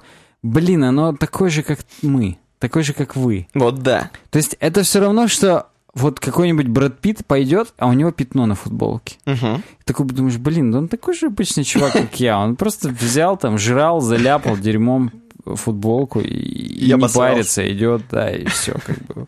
Ну вот, И это прям прибли... это сближает, да. Да, здесь так они же. гении какие-то вообще. Согласен, согласен. И вот на тот момент, собственно, они тоже так думали, и сам и Стив Джобс, и Джонни Айв, они разрабатывали вот всю эту тему, когда техника находит- находится ближе к человеку, чем... чем А Switch-то чем ближе к человеку? А, здесь дальше, короче, еще, да, еще чуть-чуть. О том, что... Потом, конечно, наступила вот когда Wii, Wii U, наступила эпоха PlayStation и Xbox, когда они полностью делали технику, как он говорит, похожую на видеорекордеры. То есть просто техника, которая нахрен как техника. То есть которая не выглядит как что-то игровое, а как будто это просто у тебя вот стоит коробка черная. Мгм. И все, ты ее подрубил, короче, играешь. И она у тебя никак не, не говорит о том, что у тебя там внутри бегает твой личный водопроводчик, в трубы залазит. Нет, такого нету. Ты просто включаешь свой сраный PlayStation, черный абсолютно, как видеорекордер, и все. Ну понятно, для тебя это, грубо говоря, черный ящик. Он тебе настолько не близок, и он тебе типа и не должен быть близок. Ты должен понимать, что вот есть кнопка, и она тебе делает хорошо. У тебя сразу шишак привстает, Да. и ты начинаешь играть и расслаблять спинной мозг. Ну вот, поэтому он говорит, мне круто, что Nintendo Switch в наше время, когда уже все именно такое, все литое, все такое прям все летит, стремится, там супер Xbox и супер PlayStation, хрен как выглядит. Мне Так. круто говорит, что на Nintendo Switch есть вот эти джойконы, которые развлекательные, ня-ня-ня. И я понимаю, что когда я, говорит, беру Nintendo Switch типа в руки, я просто погружаюсь в тот мир, где нет, говорит, имейлов рабочих, где нет, говорит, даже Netflix нет. Там, говорит, просто есть игры из моего детства, говорит, все, я могу просто сесть и поиграть. Вот все правильно. Вот чувак. Чувак очень круто сделал. Прям Никита нашел эту статью, я, я Да. отдаю ему должное. Кстати, кто, кому интересно было по поводу Nintendo 64, Мгм. скучной версии, без хэдкрабов, у меня здесь в Recommended Stories появилась Nintendo 64 turns 20 years old today. И там как раз обычная серо-черная версия. Мгм. И я, опять же, я лох, Почему? потому что в Nintendo 64 картриджи по-прежнему, а я говорил CD-диски. А, вижу, да, сверху. Я прям хочу сейчас загуглить Nintendo CD. И мне интересно, начиная с какого? Super NES CD-ROM был какой-то. Ну-ка. Э, И, ну, это, было, это была плата для, допол- для дополнения, да. Add-on Prototype Concept Art. А, это не релизнутое дерьмо. Ну-ка, я сейчас, ну, опять же, у нас много сегодня времени, мы обещали, что будет, да? Подожди, а на Вита уже все было там? Конечно, на Wii уже диски были. Nintendo 64 DD. Это дополнение для того, чтобы магнитные диски читать. Но я так понимаю, это все-таки флопики. Хотя Мгм. нет. Магнитные диски емкостью 64 мегабайта. Я уж не знаю, насколько это было оптическое или, или какое. Но, видимо, я его спутал с Sega CD. Потому что Sega это реально была именно CD, и, и все. Угу. Ну, это прикольно, это прикольно. Ты сейчас как-то прям отрыл технологию. Ну, мне, мне просто интересно. Я в свое время очень сильно любил консоли. Угу. Хотя, как бы, вот ник- никогда особо не был консольщиком, как, как анимешником. Как вот форумчанином? Как, да, но почему-то мне это нравилось, и, ну и некоторые консоли у меня были. Опять же, вот Nintendo One Love, что говорить-то? Ну да. Ну чё, мы сейчас переходим еще к одной темке из светских, причем она твоя по приколу. Моя? Да. А с каких щей? Я- Там записано, что она моя? Написано Саня Макдональдс. Я ее не читал, сейчас будем вместе смотреть. Вместе. но- Она легкая настолько, что просто вот ну, как два я, я пальца. догадываюсь, да, сейчас посмотрим на мой профессионализм, насколько я вообще способен вникнуть сразу за секунду, но, но, мне надо поставить на паузу, взять зарядку, я букву забыл на зарядку, у меня 8%. нет. Давай. Поэтому необходимо как-то ее выручать. Ну, MacBook, понимаете. Конечно. Так бы уже давно вообще ноль было, потому что я же еще пишу тут одновременно. Резюме нажал, и кто-то мог подумать, что во время паузы я что-то к чему-то там готовился. А я Нет. тебя подбивал, я тебя подбивал. Говорю, Сань, да сейчас пока пауза, ты прочитай все, посмотри ролик. А, ну вот да, нет. Макдональдс высмеял хипстерские кофейни в рекламе Мак-кафе. Чтобы вы понимали, Мак-кафе — это подразделение Макдональдса, которое, впрочем, не в каждой точке Макдональдса есть, в котором можно отведать кофейку из другой кофемашины чуть-чуть, которая налита не в картонный вот этот стакан сраный, а в обычную фарфоровую кружку. Из другой сиськи, я бы даже сказал. Да, из другой сиськи. И на самом деле кофе в Мак-кафе хуже, чем в обычном Макдональдсе, как показывает лично моя практика. Я просто хотел бы сказать, что на- наверняка не нашим слушателям объяснять, что есть такая штука, как Мак-кафе. Наверняка Я- наши прожженные слушатели-то пьют там. Я пытаюсь как-то объять необъятное. Ну ладно. То есть вашу мамку. А вообще в Мак-кафе вкусный чизкейк, я вам скажу. Из мира, из мира натуралов новость. Что в Мак-кафе реально очень вкусный чизкейк и прикольно. Кстати, ты стал замечать, как я держу микрофон? Я стал. Я его прям за ветрозащиту вот так держу, как, как сиську. Мне нравится, нормально. Я в него говорю и вообще. Так вот, э, Мак-кафе, там причем даже вилочки дают настоящие железные в нем. То есть Да. там оно практически элитное подразделение. Согласен. Но да, я их причем спрашивал, честно говоря, что где чизкейки-то тут делаете? Там это не, говорит, нам все это замороженное привозят до свидос практически из Америки везут. Фурами. Да, но оно вкусное реально, я ничего не могу с ним поделать. Согласен. Ну там наркотики чистейшие, я думаю, прям в чизкейках, поэтому... Э, Да, да, я думаю, прям спидбол. Напоминаю, спидбол, смесь героина и кокаина. Хотя кому, как, нашим слушателям, объяснять, прожженным, что такое спидбол, да? Э, Я хочу прям загуглить, мне интересно, у нас сегодня много времени. Спидбол я сейчас загуглю. Я считаю, я считаю, что мы довыеживаемся сейчас, и у нас будет ноль времени после того, как мы... А, Ну, тут, в принципе, перемешку все. В перемешку шприцы, нагревание ложек и какие-то просто чуваки в спортивках. Хорошо. Ладно, Это все не реклама, абсолютно не пропаганда. Мы против этого всего дерьма. даже против Мак-кафе. Так вот, Мак-кафе ролик сняли о том, что не, не надо, дескать, ходить в другие кофейни, вот эти хипстерские, в котором разными методами там пурения, говнения, гейзеров э, делают кофе. А надо просто идти в Мак-кафе. Давайте я без звука вам включу этот ролик. Минута подрубил? 01. Я подрубил его прям на полную. Чувак, я не могу ему маленькую кружечку принести чуваку в этом... В, э, В хипстерской кофейне. да-да-да. В другой хипстерской кофейне чуваки не знают, что взять, потому что там тысяча позиций. И там как раз вот этот способ, когда через фильтр цедится кофе, мне, мне вот интересно, э, как он называется, забыл, на «П». Но ты знаешь эти, да, все А, да, способы? я это, я это все знаю. Тут кому-то приносят все по запчастям, другим там какие-то карточки надо выбирать, третий открыты только с 11 вечера. В- еще в одном месте сахар по одной гранулке скидывают. В третьем один маффин целых 6 фунтов стоит там. Это, кстати, дороговато для маффина. До П. А В некоторых есть кофе с сердечком прям сделано такое. Но это-то как бы вроде бы нормально. Согласен, это я тоже, для меня привычно довольно. Типучино, thanks, там, типа, ш- эти э, чаевые. И пока хоп, мак кафе. Вообще без вопросов. Одна большая кнопка кофе. Сделать кофе. Мгм. И чуваку нигеру, к сожалению, приносит кофе. Мне кажется, какому-то, а, ну, индусу. Подожди. Да, в натуре индусу. А баба белая приносит? Ну, что ты вот начинаешь Мне это- хочется, я хочу все острые углы задеть здесь. Да, обычная довольная белая баба в классических штанах, натянутых наверх. Grab, grab by the pussy. Да, по Трампу. И сейчас посмотрим интерпретацию от дежурного. В ролике покупатели приходят в различные кофейни и разочаровываются увиденным. Крошечные пирожные, кофе подают в банках, в миниатюрных кружках по завышенным ценам. В некоторых заведениях стоит теннисный стол, нет обычных мест, а другие кофейни работают только с 11 часов утра. После этого покупатели направляются в простое и понятное мак-кафе. Ну так и есть, по сути. Оно простое и понятное. Да и про обычный мак, на самом деле, простой и понятный, что касается кофе. Угу. Ты просто подходишь и говоришь кофе. Они говорят, вам какой? Кофе? Может быть, крепкий кофе? Кофе с молоком или кофе с мороженым? Все, у тебя нет вариантов. Ну и латте еще есть. Ну вообще, Но я если думаю... ты хочешь латте, ты уже знаешь, что ты хочешь латте, тебе как бы да. Я думаю, что это будет большой ошибкой взять просто кофе в Макдональдсе. Я вам не советую крайне. Если вы вдруг спали под камнем и ни разу не видели, что такое просто кофе в Макдональдсе, Ну, американо. Это Он, ну, то еще ну, дерьмо, я ну, вам можно. скажу. На- надо прям омес выпить перед этим, чтобы изжога потом не, не это, не накрыло. Потому что оно прям вот... Ну или сахара, я не знаю, полкило туда высыпать, чтобы как-то не, не было мучительно больно. Потому что по факту вкус, конечно, такой у него себе. Ну или приехать на свое ранчо и там пить такой американо. Это просто, действительно, надо быть американцем, чтобы такое пить. Да. Что еще могу я сказать? А я много могу еще говорить. Во-первых, нашу классическую историю, я не знаю, мы ее в подкасте рассказывали или нет, о том, как мы в Макдональдсе по 0,8 кофе на ночь выпили. Было. В подкасте. Ну, наверное, я не знаю, мы уже столько раз Мы- везде это рассказывали. Да, да, согласен. Мы, в принципе, скоро бомжам на улице будем уже рассказывать эту историю. Вот. Но, да, то есть настолько все просто и понятно, что иногда даже есть акции любой кофе за доллар. Это в Америке, я вам напомню. Да, в Америке. У нас-то хрен такие акции будут. Вот. Это первое, что я хотел сказать. Второе, что я хотел сказать...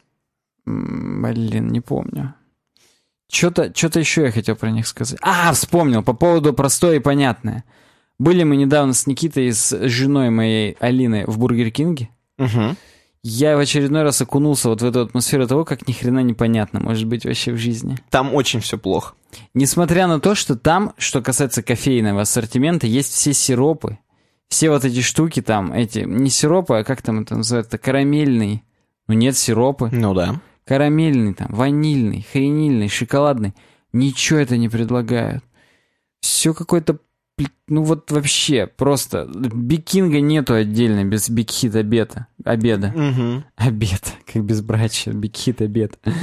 А, короче говоря, есть над чем работать в плане UX, но, но реклама зато у них, они конечно, на мемчики. высоте. Да, это прям... Мемчики пилят и это нормально. респектосики вообще. Но, короче, да, Мак Кафе, по ходу дела. Это все не реклама, между прочим. Это мы с точки зрения абсолютно UX обсуждаем. Как люди, которые хотят прийти, не запариваться, и чтобы, чтобы все им было понятно и хорошо. Но я хочу еще, надо свое мнение немножко именно вот э, чуть ближе к этой теме сказать про то, что как тебе хипстерские кофейни по сравнению с э, Мак... Ну, не Мак-кафе, хорошо, давай просто с, Макдо... с Макдональдсом возьмем.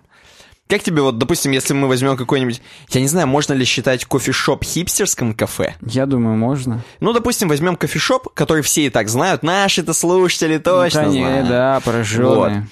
Э, сложнее ли там выбирать себе кофе, чем просто взять в Макдональдсе ла- латте? У них в кофешопе хорошее меню. Там все очень наглядно, рядом в стаканах нарисовано и показано. Не разберется только дебил. Тем более, что услужливые официантки, которых, судя по всему, дрочат прям не на шутку. Возможно, даже им прям дрочат, потому что они какие-то еще и довольные при этом. Так вот, они с легкостью подскажут это все. Ну, то есть не будет такого, что тебе принесли очень маленькую кружечку, в которую насыпали три сахаринки. это, это и- точно не про эти. Это надо фабрику кофе вспоминать. Вот это Ну, все. такого нет в других городах, поэтому... Ну, ну, у них наверняка какие-нибудь просто там у Лоренцо. Опять же, в другие Стар- полуитальянские. Старая Италия. Опять же, в Старбаксе все на поток поставлено, Ну, и там тоже это- так же все легко. это- но это потребительское дерьмо. У нас вот апельсин тоже есть. У меня вот батя на выходных ходил в апельсин, сильное удовольствие гурманистическое получил. Возможно, ему-то в маленькой кружечке принесли. Ну, Но он-то за этим и ну, он идет, понимаешь, конечно. Он и хотел. Он Тут, и- опять же, смотря зачем ты идешь. Если ты хочешь на теннисном столе попить э, с полувыбритыми головами девушек, Да. прям с ними, с головами прям, Да. то почему вы Прям не пойти попить. Да. Ну, вообще, вообще, опять же, нам здесь показывают, по-моему, классическую ситуацию, когда утром перед работой чуваки заходят за кофе. Мгм. И там-то внутри надо on the go взять картонный стакан и пойти. А причем там нигде не дают вот эту обхватку, которую засудил чувак. Да-да-да. Почему-то только, видимо, в Старбаксе ее дают. Так вот, и вот когда ты идешь по вот этому утреннему кейсу, что тебе надо быстро бахнуться сейчас перед работой, не надо идти в хипстерскую кофейню. Видишь, открыто с 11, а ты-то в натуре в 7 утра шел. Ты сначала в 6 в бассейн На завод. пошел. Ты в 6 в бассейн пошел, и перед заводиком после бассейна у тебя и так как бы пульс 100. Ты еще кофе накинул, что прям... И нормально тебе было, улетел просто. Поэтому, ну, хрен его знает. Каждому случаю свою кофейню. Отлично, отлично. У нас сегодня прям обилие собственного мнения. Я даже не Мы знаю. даже о себе что-то возомнили прям с таким мнением. Я, мне кажется, мы с тобой это обилие прям на лицо нашим слушателям. Разразились им прям? Как ты думаешь, разработка, будем сейчас паузу делать? Обязательно, у нас час прошел уже чистейшего времени подкаста. Это просто до свидания, да. Ну почему? Светские закончились. То есть, в принципе-то, Ну, скоро будет просто одна тема светских, и потом пауза и потом разработка. пауза и одна тема разработки, да. К этому и движемся, товарищи. Правильной дорогой идем. Поэтому вы идите, попейте кофейку в нормальной кофейне. Напишите нам в комментариях, что вы, как вы завариваете себе кофе. Пурейной, гейзерно, в турке, в рожковой кофемашине, в дерьмовой кофемашине, которая просто с двумя письками. В, Ну да, в да. капсульной кофемашине, Неспрессо, может быть, у вас, я не знаю. Или Напишите- экспресса, я хрен знает. Эспрессо, да, вы, может, в маленькой кружечке выпили из английского фарфора, как мы с Никитой неделю назад из английского фарфора здесь кофейку бахнули перед этим. Из турки с названием «Восточная красавица». Так вот, в общем, да, мы, мы уже не будем э, сильно долго перерыв делать, потому что мы и так тут прерывались случайно, accidentally. Поэтому, да, увидимся уже после этого перерыва. Пишите в комментариях. Я пока конфетку съем.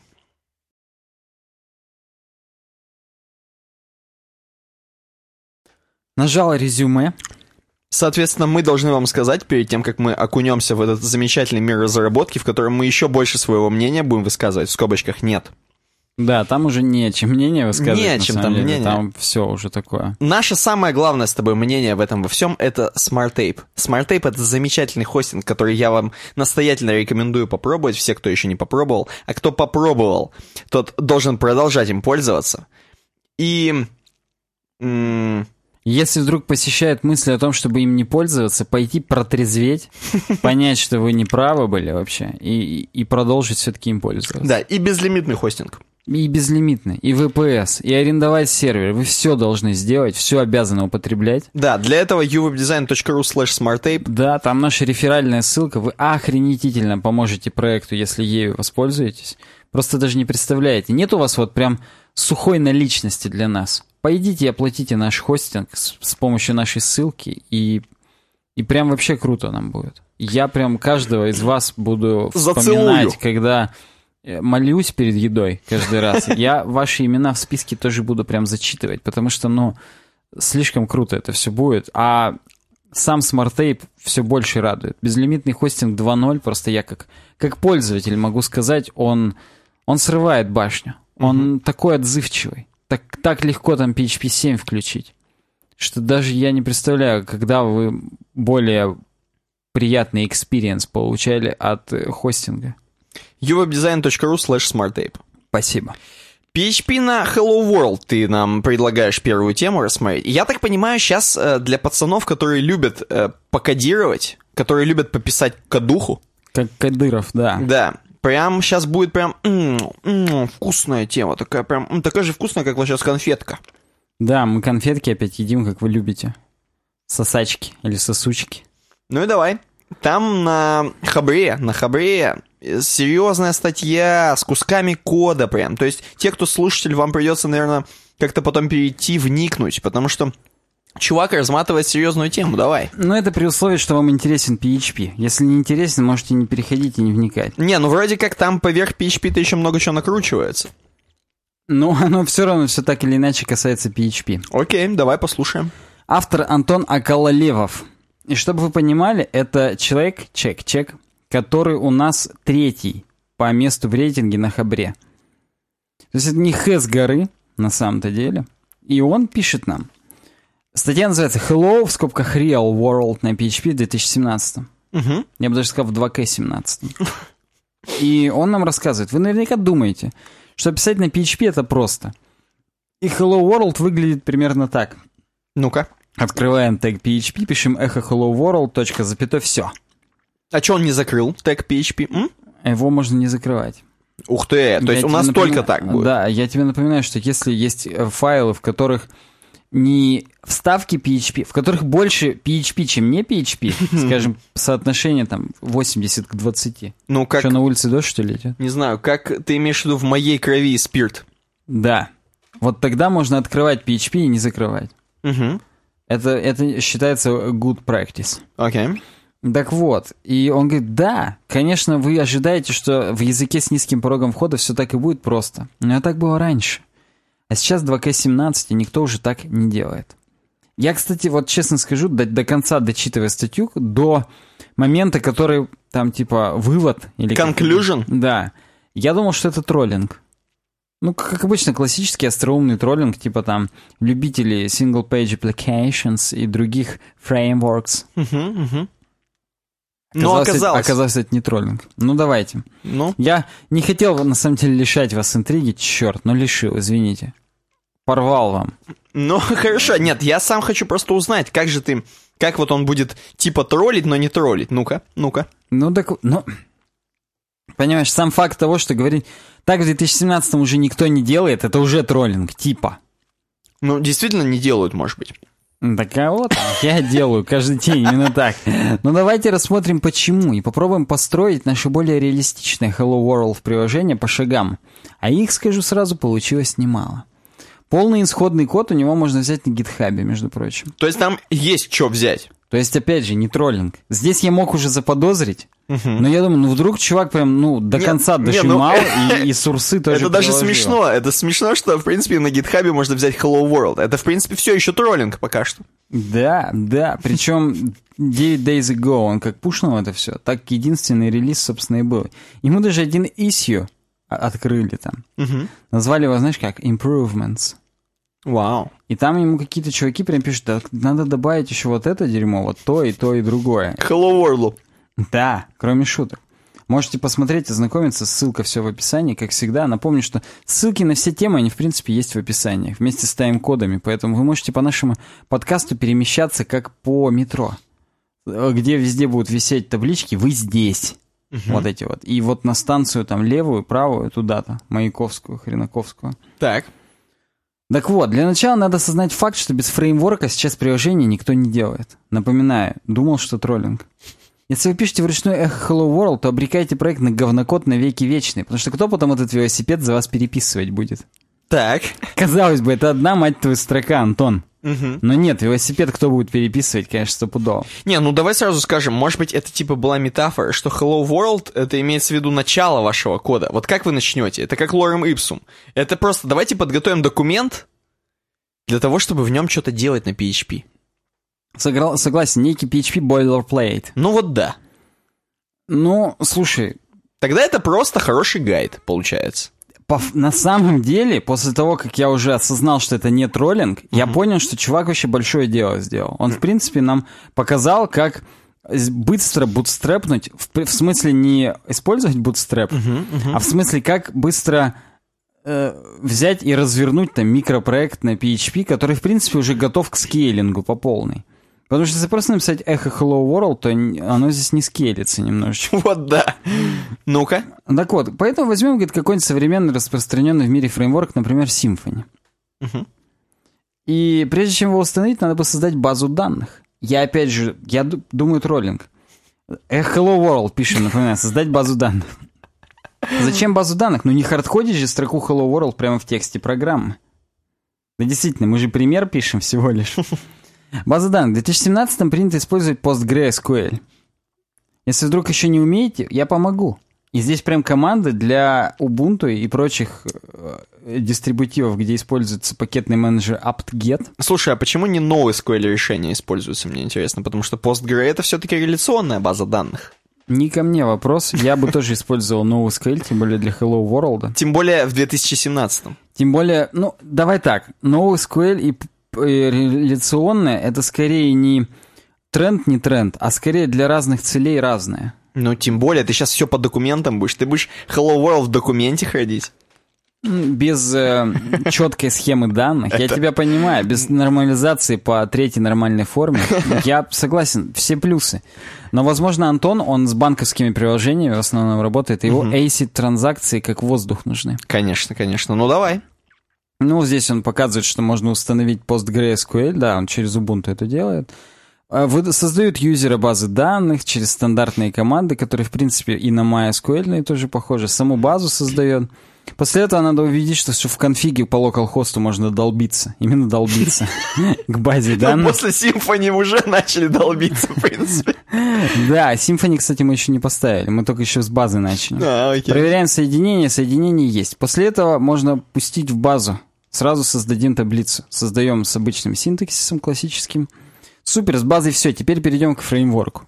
PHP фреймворк. Надеюсь, в 2017 у всех стоит композер на компьютере. Я продолжаю думать, что это троллинг. Потому что как бы для Hello World, ну, понятно, что композер реально установлен, если, ну, ты суперпрограммист, просто чтобы даже PHP-шные библиотеки подтягивать через композер, ну, просто быстрее, чем ты заходить на сайты и скачивать их оттуда. Ну, неважно. Сразу перейдем к установке фреймворка. Composer, Create Project, Symfony. Все, Standard Edition полный. Название Hello World PHP. При установке сразу спросит параметр соединения с базой, мы их ему передаем. Host, name, user, password, остальное по умолчанию. Так. После этого в конфиге, а конфиг в Symfony YAML, UIML, мы меняем драйвер на PDO PostgreSQL. Естественно, его надо установить перед этим. PDO — это крутой э, Это как класс PDD. Это как PDD-O, только... это класс для абстракции работы с базой данных. И если мы этот класс используем, тот драйвер, который мы установили, будь это Postgre или Mongo, а синтаксис для PDO останется тот же самый. За исключением там некоторых моментов. Короче говоря, это PHP-шная абстракция, чтобы нам, как программистам, было насрать, что за база данных на самом деле. Мгм. Мы специфику учитываем, но синтаксис будет примерно одинаковый, что у MySQL, что у Postgre, что у MongoDB. Я каждый раз для меня это ассоциация с э, ботлом, Python Bottle. Я вот только его знаю, потому что и мне легко сразу. Я, я представляю, что такое вот эта вот связка. Но если ты вспомнишь, Bottle — это просто веб-фреймворк для роутинга и для отображения вьюшек. А в Ботле мы использовали PyMongo. И PyMongo — это драйвер для MongoDB как раз. А, вот, все, вот да, для PyMongo. PostgreSQL, видимо, PyPSGSQL какой-нибудь окей. условный. Проверим, все работает более-менее, запустив из папки Hello World PHP bin консоль сервер старт. В Symfony мы запускаем свой сервер, который слушает порт 8000. На нем можно дебажить код. Ну, очевидно, что мы на локалке сначала это дебажим. Э, По, по адресу отвечает что-то вроде Symfony, бла-бла-бла. Уф! Казалось бы, все, контроллер есть, подправить вьюху, создать модель, понеслась, Hello World уже близко. Но нет. Ты же понимаешь, что бэкэндом-то все не ограничивается. Не в 2017-м, я напоминаю, думал троллинг. В этом году все делают СПА. О, Как бы в 2016-м тоже делали, но в 2017-м прям вообще все. Все. Каждый, даже бомж. мгм. Spy Relax. Кстати, да, смешно. Ну, я не могу, мне надо было слюну сглотнуть. Ну ладно, э, Слишком в с большой 18 слюной, это- когда СПА. Нету чая больше? Не, Дерьмо. хотя хрен... Нет, нет, по-моему, нет. Почему ты именно на своей кружке проверяешь, есть или нет? Я тестирую. Э, PHP программист в 2017 не может обойтись без JS верстки. Мы же теперь все full stack, а значит Hello World должен быть соответствующий. Напоминаю, думаю, что троллинг. Ну ладно, говорит, бывают еще чистые PHP бэкэнд разработчики, но давайте возьмем более общий случай. Generic case. Мгм. JavaScript и многочисленные друзья. Вот вплоть до этого момента мне все понятно как кристально, вообще чисто. А дальше уже начинается сложность. Мгм. Потому что мы в Symfony находим вьюху. Вьюха, естественно, в э, twig шаблонах лежит. Э, В индексе HTML twig. Стираем все, заменяя на... Ну, здесь мы видим, слушатели, просто представьте, стандартный doctap, doctap, doctype HTML, header с э, кодировками, вьюпортами и бодик. В бодике у нас div с айдишником root и скрипт JS, JS bundle.js. И что же у него там в бандле-то, JS? Соответственно, Bundle.js — это наше приложение, которое все динамически подгружает и в этот root сует, всовывает. Мгм. Так как все будет лежать в Bundle.js, сжатые JavaScript файлы прямо вместе со стилями и всем, что нужно. Как нам создать бандл? Нужно написать приложение и настроить веб-пэк для сборки. Тут Ну. ты уже понял, что это не совсем троллинг, по-моему. Да почему? Нет. А хотя нет, в принципе, Просто, еще понимаешь, идет. чувак все знает реально. То есть, Ну. ну, он работает. Ну да. По проституткам. Работает. И да, он знает, как это все но для Hello World это overkill полный. Ну, конечно, но он, видимо, показывает нам просто, как сделать шаблончик. Да, да, потом я это уже понял. Так вот, Webpack или его аналоги нам все равно бы понадобились. Мы же не будем писать код на чистом JavaScript в 2017 когда TypeScript явно в тренде. А TypeScript надо как-то преобразовывать в обычную JS. -ку. Удобно делать, используя Webpack. Ну, понятно, там есть бабель, можно это в модуле запаковывать и вообще. Разумеется, на чистом TypeScript тоже никто не пишет. Нужен какой-то фреймворк. Одна из самых модных связок сейчас React плюс Redux, о которой мы уже неоднократно упоминали. Да. React Redux. А, а для верстки так и быть, будем использовать старый добрый олдскульный bootstrap. В скобках через SAS, конечно же. Окей. Он нормальный пацан, он SAS использует. Согласен, здесь ему плюсик. В карму именно. Нам понадобится куча JS-библиотек. А вот у вас ведь стоит Node.js и NPM. Убедитесь, что у вас свежий NPM, установите пакеты. NPM и init. В зависимости в файле package.json пропишем примерно такое. Ни одной, кстати, зависимости не пишем. React, React DOM, Babel Core, Babel Loader, Babel пресеты, ES 2015 и React, чтобы все синтаксис понимал. Bootstrap SAS, CSS Loader, чтобы подгружать, Node SAS, чтобы не рубями это компилировать, а Node SAS. React, React DOM, React Redux, просто Redux. Resolve UR- URL Loader, чтобы подгружать асинхронно со ссылок. SAS Loader, Style Loader, TS, то есть TypeScript Loader, просто TypeScript компилятор, URL Loader, Webpack и Types Node. Окей. После этого выполняем npm install. Еще нужно установить npm install webpack G, чтобы была доступна команда webpack. Видимо, в точку G, прям, чтобы бил webpack. Ну. Увы, это еще далеко не все.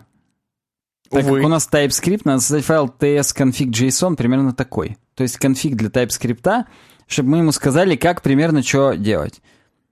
А именно вот так. У меня очень долго почему-то спойлер на хабре открывается. Compiler Options, и там пошло-поехало. Модуль ES6, Resolution Node, Source Map False. Можно было, кстати, и Source Map сделать, почему бы и нет. ES Next, outdir, куда в какую папку, lib, какие библиотеки, JSX, React у нас для шаблонов JSX. Include Frontend TS, TSX. Короче говоря, без конфигов мы уже никуда. Мгм. Так, сейчас у меня загруз... э, схлопнется, все. С конфигами пока что ох, теперь займемся нашим приложением на TypeScript. Наконец-то настроили. Можно писать код хотя бы, причем уже фронтендовый. Сначала создадим компонент для отображения нашего текста. Все компонентами делаем. Это React. Frontend Components Greetings TSX. Импорт все из React from React. Экспорт интерфейс Greeting Props. Вот такой у нас интерфейс для доступа. Текст is ready и onMount метод. Два свойства, один метод. Класс Greetings extends React Components Greetings Props undefined. Мы класс Greetings создаем, который является дочерним от родительского Greetings Props, потому что по факту Greetings Props это просто интерфейс. То есть ну, все, короче, кто программист, тот знает, что такое интерфейс. Это набор свойств и методов, которые мы для всех... Короче, как абстрактный класс, только не абстрактный класс, а интерфейс называется. Так. Привет всем C, C, C, C, C, C. Всем, Привет кто с сисями. все, всем, кто с сисями, с плюсами, с шарпами и всеми, и всеми прочими делами. Э, Два метода добавляем. Компонент didMount, то есть... И Dead Mouse еще. Я просто... Я слушаю это примерно как набор звуков, но давай, продолжай. И метод рендер. Возвращать текст в теге h1, а onMount подмонтируем метод onMount, который у нас в интерфейсе есть. Все, экспортируем дефолтный greetings класс. Наш SPA, то есть компонент в э, реактовском э, терминологии, наш SPA будет подгружать текст надписи через REST API. Не просто же так выплевывать э, разметку, через REST API по-понтовому будем делать. Угу. Ну а как еще связь с PHP сделать? Согласен, здесь хотя бы, здесь хотя бы не троллинг. React это просто view компонента, нам еще нужна логика приложения и управления состоянием. Так что будем использовать Redux. А также пакет для связи Redux React, то есть React Redux. Поэтому надо будет еще создать компонент, который будет создавать наш компонент. Внимание. Компонент, который будет создавать наш компонент по экзибиту. Greetings с нужным properties. И сможет сообщить хранилищу store состояние, что появилось новое действие, получено данные для отображения. Дисклеймер. Я только начал изучать Redux, поэтому наверняка тут есть за что бить по рукам. Я думал троллинг все еще. Здесь я начал уже сомневаться в первый раз, когда это все читал. Выглядит компонент, допустим, примерно так. Импортируем React, импортируем Connect между React и Redux, greetings из компонентов greetings. Константа map state to props, это мы смотрим, какой state на данный момент. Map dispatch to props. Мы метод onMount говорим, что мы фетчаем greetings 1. И response переделываем в, jeans, в JSON. Угу. Понял, да? И экспортируем этот вот весь JSON. Ну и точка входа приложения, создание Redux Store, диспатчера и т.д. То есть мы это экспортировали в, в dispatch, и теперь нам это надо как-то э, похоронить и передать в PHP. Тут все сделано немного по-рабоче-крестьянски, но для Hello World сойдет, прибедняется еще. Третий в рейтинге на Хабре, напоминаю. Тут вы все понимаете. React, React DOM, Provider, App, Create Store. А все все понимают же. Как бы мы же в 2017-м, почему бы и нет. State. Если is ready false текст такой-то, action type. Если fetch greeting срабатывает, то возвращаем object assign. Is ready false. Так, объект пустой. Передаем state true. Текст, action, текст. Короче, тот текст, который из экшена прилетел, мы сюда размещаем, возвращаем как объект. Если нет, то возвращаем state, если оно не is ready э, в данном случае. Store, create store app, React DOM render. Мы передаем, вот, вот это я уже не знаю, что такое, что за провайдер Store App, но вы меня все, вы все, наверное, поняли, что передать это дерьмо в элемент root, который у нас там в div есть. Примерно здесь происходит следующее, нам расшифровочка. Первоначальное состояние системы из ready false текст пустой, стопудово. Создаем редюсер под названием up, который умеет обрабатывать действие fetch greeting, которое нам прилетает из предыдущего этапа, возвращать новое состояние системы. Стопудово. Оно теперь новое, и текст у нас новый. Создан store для обработки этих состояний. Вот он, create store app. Все отрендеривается в элемент, который мы прописали во вьюхе diff id root. Нахрена вот этот промежуточный провайдер, хрен пойми, это я не шарю. Это React DOM надо знать для того. Uh-huh, uh-huh. Это к Фейсбукам вопрос. Ах да, совсем забыл, конфиг, конфиг webpack а еще здесь должен быть. Ну, что, собственно, и понятно, что куда компилировать, складывать и так далее. Здесь не буду зачитывать, тут до свидос о том, что с помощью CSS-лоадеров, style-лоадеров и прочего дерьма мы используем все SCSS-файлы, с помощью URL-лоадера подгружаем шрифты и SVG-шки, с помощью TS-лоадера подгружаем все наши TSX-файлы, которые мы перед этим описали, э, также плагин Node-env, чтобы он в JSON все нормально делал стринги файл по полной. Если environment production, то мы все это сжимаем в один файл. Вот такой конфиг для веб-пака. Теперь можем запустить веб-пак или node production веб-пак, чтобы получить минифицированную версию bundle.js. Да ну, нахрен. Дальше. Я опять думаю, что троллинг. Не знаю, как вы, я уже задолбался писать Hello World. В 2017 надо работать эффективно, а это подразумевает, что надо делать перерывы в работе, метод помодора и т.д. Так что, пожалуй, прервусь ненадолго. Прошло какое-то время. Давайте продолжим. Мы уже умеем подгружать код с greetings 1 на стороне JavaScript, но PHP-часть еще совершенно не готова. Ну да, нам теперь нужно, чтобы PHP словил это дерьмо как кисло. Да. И, и, и нам выпулил. Доктрин. Уже потрачено много времени, а в PHP-коде не создано ни одной сущности. Давайте исправим положение. Все через namespace, use doctrine, все как надо. Класс greeting. У него, естественно, есть два private property, ID greeting, и две публичные, два публичных метода, get ID, get greeting, который просто нам показывает эти э, property, которые есть. Супер, осталось совсем чуть-чуть. REST. Теперь надо сделать простенький REST API, который может хотя бы отдать JSON по запросу get greetings 1. Один это, видимо, айдишник. Для этого в контроллере, а у нас есть дефолт контроллер PHP в Symfony, добавим метод с роутом. Э, в public functions greetings ID то есть в зависимости от э, айдишника greetings, ну, короче, по факту этот метод обрабатывает э, маршрут greetings slash ID. Угу. Мы делаем get doctrine у этого метода из предыдущего, где он там? Из, из предыдущего файла get repository up bundle greeting find ID. Ищем ID, после этого возвращаем get greeting с этим ID-шничком. Все можно запускать на экране, отображается hello world – Внешне он, конечно, выглядит почти так же, как результат просто PHP Echo Hello World. Если не считать бутстраповского шрифта.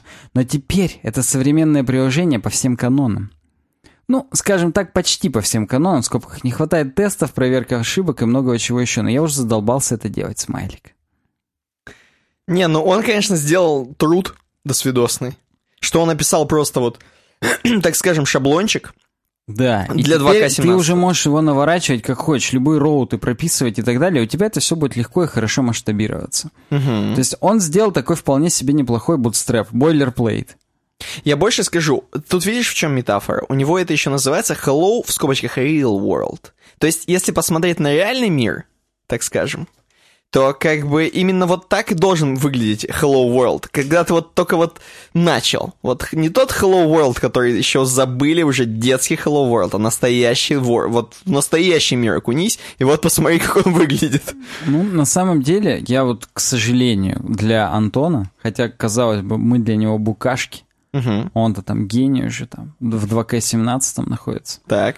С точки зрения педагогики он немного неправильно это все рассказал.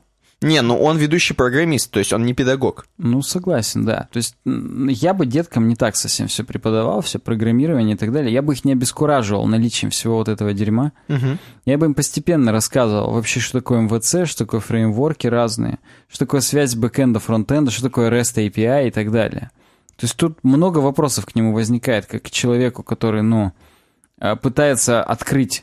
э, Что, что Hello World для чего дают написать? Мгм. Для того, чтобы научить. А вот такое, оно как бы, ну... Мы с тобой как гений все схватываем, конечно же, на лету Это безусловно. не подвергается никаким сомнениям, но кто-то наверняка поплыл бы здесь. Я не знаю, есть такие люди? Напишите, если вы поплыли. Но, видишь, здесь суть в том, что он, опять же, ориентировался не на детишек, а на тех людей, которые все никак не могут добраться, чтобы все это собрать воедино. Ну да, да, тоже может быть. Почему вот он именно Symfony выбрал, например? Тоже вопрос возник. Согласен. Почему Поэт- Laravel? Поэтому я хочу услышать от наших э, подписчиков, кому показалось это полезным, по крайней мере, кто увидел хотя бы знакомые слова э, в данной статье, и кто будет использовать, возможно, этот пример для себя, такой Hello Real World. Я думаю, у многих уже свой такой бойлерплейт есть, кто прям ведущий разработчик, как Антон. Мгм. Но да, это, это интересно. Прочитай его выводы. Давай. В последнее время сильно участились споры, зачем нужен PHP, если есть Java. Уж не знаю, кто прав, кто нет, холивары дело такое. Но в каждом споре один из аргументов в пользу PHP — это простота для новичков. Как мне кажется, аргумент уже давно не валиден. Потому как ни хрена тут не просто. Он нам пытается показать, еще, что PHP — это непросто. Что я и хотел показать этой статьей. Новичку все равно придется кучу всего узнать и 100-500 конфликтов, конфигов настроить. Фреймворки очень похожи на фреймворки Java. Базы данных, Linux, JavaScript со всем своим зоопарком, верстка, HTTP протокол, различный тулинг и многое другое, даже если это не SPA. Ну, короче, говна надо поесть. Очевидно, конечно, что джуниоры, они придут уже в сформированную команду, где за все эти конфиги и так далее будут отвечать другие ведущие разработчики. Ну, мне кажется, как джуниору нужно раз- разобраться в этом дерьме. Стопудово, но тебе помогут с этим разобраться прямо на реальных примерах. Ну да. Скажут, вот тебе локальная версия нашего примера, не продакшн, а просто вот локалка. И гоняй Попробуй, её. да, поменять вот это. А теперь сделай, чтобы вот не это было, а вот это. Попробуй вместо Hello World Dick написать. Да, а перед этим э, нарисуй схему, вообще как что работает, как что взаимодействует, клиент-серверную архитектуру и так далее. И, и научиться, на самом деле, и прикольно, я ничего не спорю. Но вот, э, да. Апдейт. Статья уходит в глубокий минус. Кстати, нет, сейчас плюс 173. Но я не собираюсь менять мнение. Оно примерно такое. Первое. СПА все больше проникает в наш мир, надо это уметь хотя бы в общих чертах. Я видел, что его в комментариях захейтили за single page application. Вот прям реально, там чуваки говорят, что это должно умереть. Вот, вот прям без приколов. Я тоже читал, я тоже так считаю, но уметь хотя бы в общих чертах, я тоже с ним согласен, надо. Я просто не понимаю, почему люди прям захейтивают. Ну зачем? Ну чувак написал какой-то труд сделал. Он же не ошибочно написал. Просто true бэкэндеры это просто реально не любят. Ну, видимо, там Понимаешь, пацаны сорвались вот- с цепи вот- вот сразу. именно это реально вызывает вопросы. С точки зрения всего. Если это не изоморфное приложение, то это прям вот с точки зрения всего возникают вопросы по поводу того, что все это долго будет подрендериваться, что SEO, с точки зрения SEO это полное говно. И вообще, если просто сервер это отдает, это намного более буллетпруфно, опять же. Как вот мы с тобой в первой теме рассуждали, что вот это вот стопудово надежно, а остальное ни хрена не надежно. Понял тебя. Пример И второе, отличный. без фреймворков не построишь хорошее современное приложение. Почему? Ну просто потому, что роутинги прописываются там двумя функциями, вместо того, чтобы ты это как на ботле уже упомянутом тобой вручную практически писал. Ну там тоже есть методы, конечно, стандартные, но там значительно больше кода надо написать. Но вот почему я люблю микрофреймворки и написание вручную, для того, чтобы принципы понять. А потом уже, да, потом можно уже Laravel или Symfony спокойно использовать, или, не дай бог, ИИ Мгм. и, и в х не дуть. Но для того, чтобы, в принципе, все это понять и прочувствовать на себе, лучше сразу с фреймворков не начинать. Они расслабляют и дают тебе, так сказать, как данность многие вещи воспринимать. А потом, не дай бог, переходишь на что-то другое, и не зная ты основ, прямо в лужу сядешь и, и прям пернешь в нее, в эту лужу. Э, Ну чё, переходим к следующей Достаточно мы нашего мнения сказали? Я думаю, отлично, отлично, потому что следующее, мы перейдем от бэкэнда к фронтенду, как я вижу по заголовку, по крайней мере, написано «Производительность старта JavaScript», а у нас это как в Slack. У нас это в Slack написано э, «Start JavaScript» просто. А, На Mail- Mail.ru Group на Хабре написала статью «Производительность старта JavaScript». Ну, как написала? перевело. Перевод. Да, перевели. Э, И у них, естественно, большой тут рейтинг сразу, все круто. И я постараюсь очень вкратце. Они описывают перевод статьи чувака, который работает над V8. Это джаваскриптовый движок, компилятор, интерпретатор, который у нас в Google Chrome работает. Подожди, нам не предложили эту тему, это прям тема, которую ты сам где-то выловил. В рассылке с Хабра. Типа, самое интересное за эту неделю.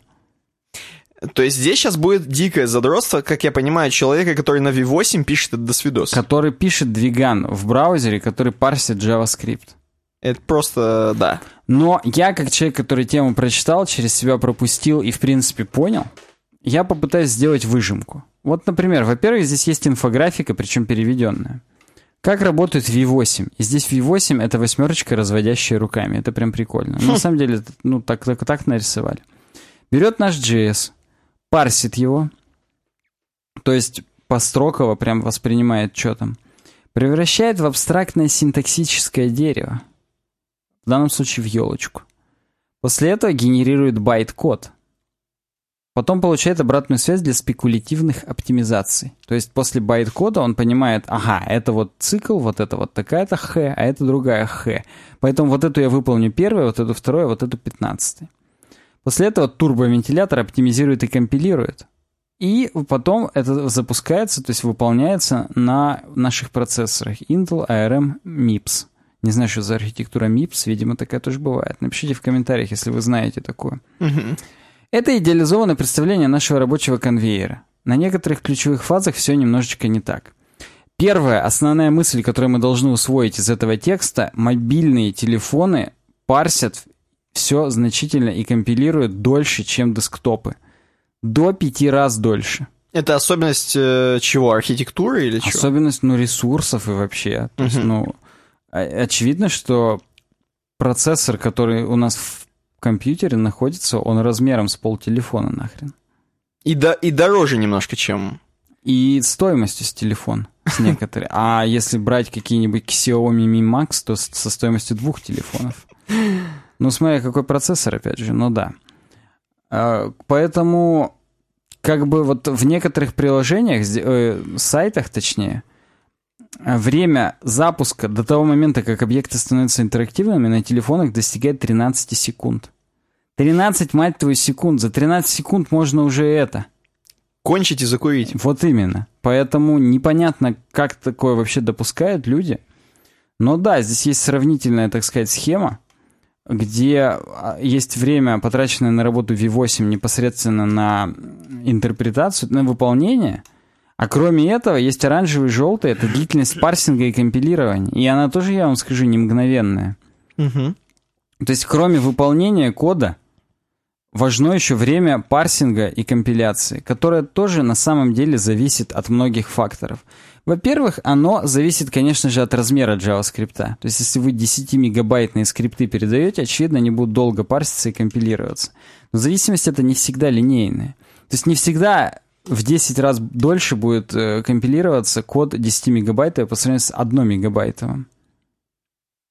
И это прям вот, э, это правило такое. И в случае с SPA, уже упомянутым нами в предыдущей теме, там очень много надо парсить и компилировать, потому что там большое количество модулей, зависимостей. И опять же, даже не в дело не в размере, а в том, что там они все разноплановые, то есть там не линейные операции, которые одинаковые, их можно как-то полузакэшировать и, и, и быстренько распарсить. Нет, там, там сложное дерьмо. Это я про ангуляр. Поэтому да. Здесь еще одна сравнительная таблица, схема по поводу разных девайсов. И мы видим, что на смартфонах парсинг компьютеров может быть в 2-5 раз дольше, чем это я уже сказал. А iPhone 7 по производительности близ, близок к MacBook Pro. Uh-huh. А MacBook Pro здесь находится на вершине этого айсберга. Вижу. И дальше в самом низу Asus Zenfone 5. Какой-то mm. там. Причем он настолько внизу, что там вместо 10 миллисекунд 5000 миллисекунд, то есть 5 секунд. До свидос. Э, как мы видим, техника Apple э, довольно-таки совершенна. Ну, наконец-то мы опять начали передрачивать на технику Apple Согла... второй раз. Я прям, э, да, каждый раз с этого момента жду, прям вот хлебом не корми. Но как мое зрение позволяет видеть Microsoft Surface Pro? Какой-то там есть вверху, например, закрался. С Edge, внимание. То есть, в принципе, мы здесь видим, что за исключением Lenovo ThinkPad и MacBook Pro с Chrome, э, проприетарные решения, они сильно выигрывают. То есть, MacBook Pro с айфонами, на сафарях, соответственно, и Microsoft э, какие-то девайсы с Edge, угу. они прям лидируют сильно. То есть оптимизация браузера под конкретную операционную систему это вам не пустой нахрен мать вашу звук. Это то, что я всегда говорю. Если вы используете Windows, используйте Edge для серфинга. Я не говорю для работы. Очевидно, что для работы он слабоват. Но для серфинга я и дома, и на работе использую всегда Edge. Просто потому что могу, во-первых. И во-вторых, потому что он реально быстрее. И ничего мне не докажете. Так же, как я использую Safari на MacBook и для работы, и для серфинга, потому что, блин, ну он крутой. Почему нет-то? Так что вот так. Ладно, мы идем дальше. И длительность парсинга, там, бла-бла-бла, узкое место для среднестатистического сайта. То есть на некоторых моментах... А это, говорит, а это айфоны. А если брать, вот он почему-то докопался до Moto G4, я не знаю, там Motorola или просто какой-то там Google телефон, то до 16 секунд достигает время ожидания, когда JS-приложение становится интерактивным.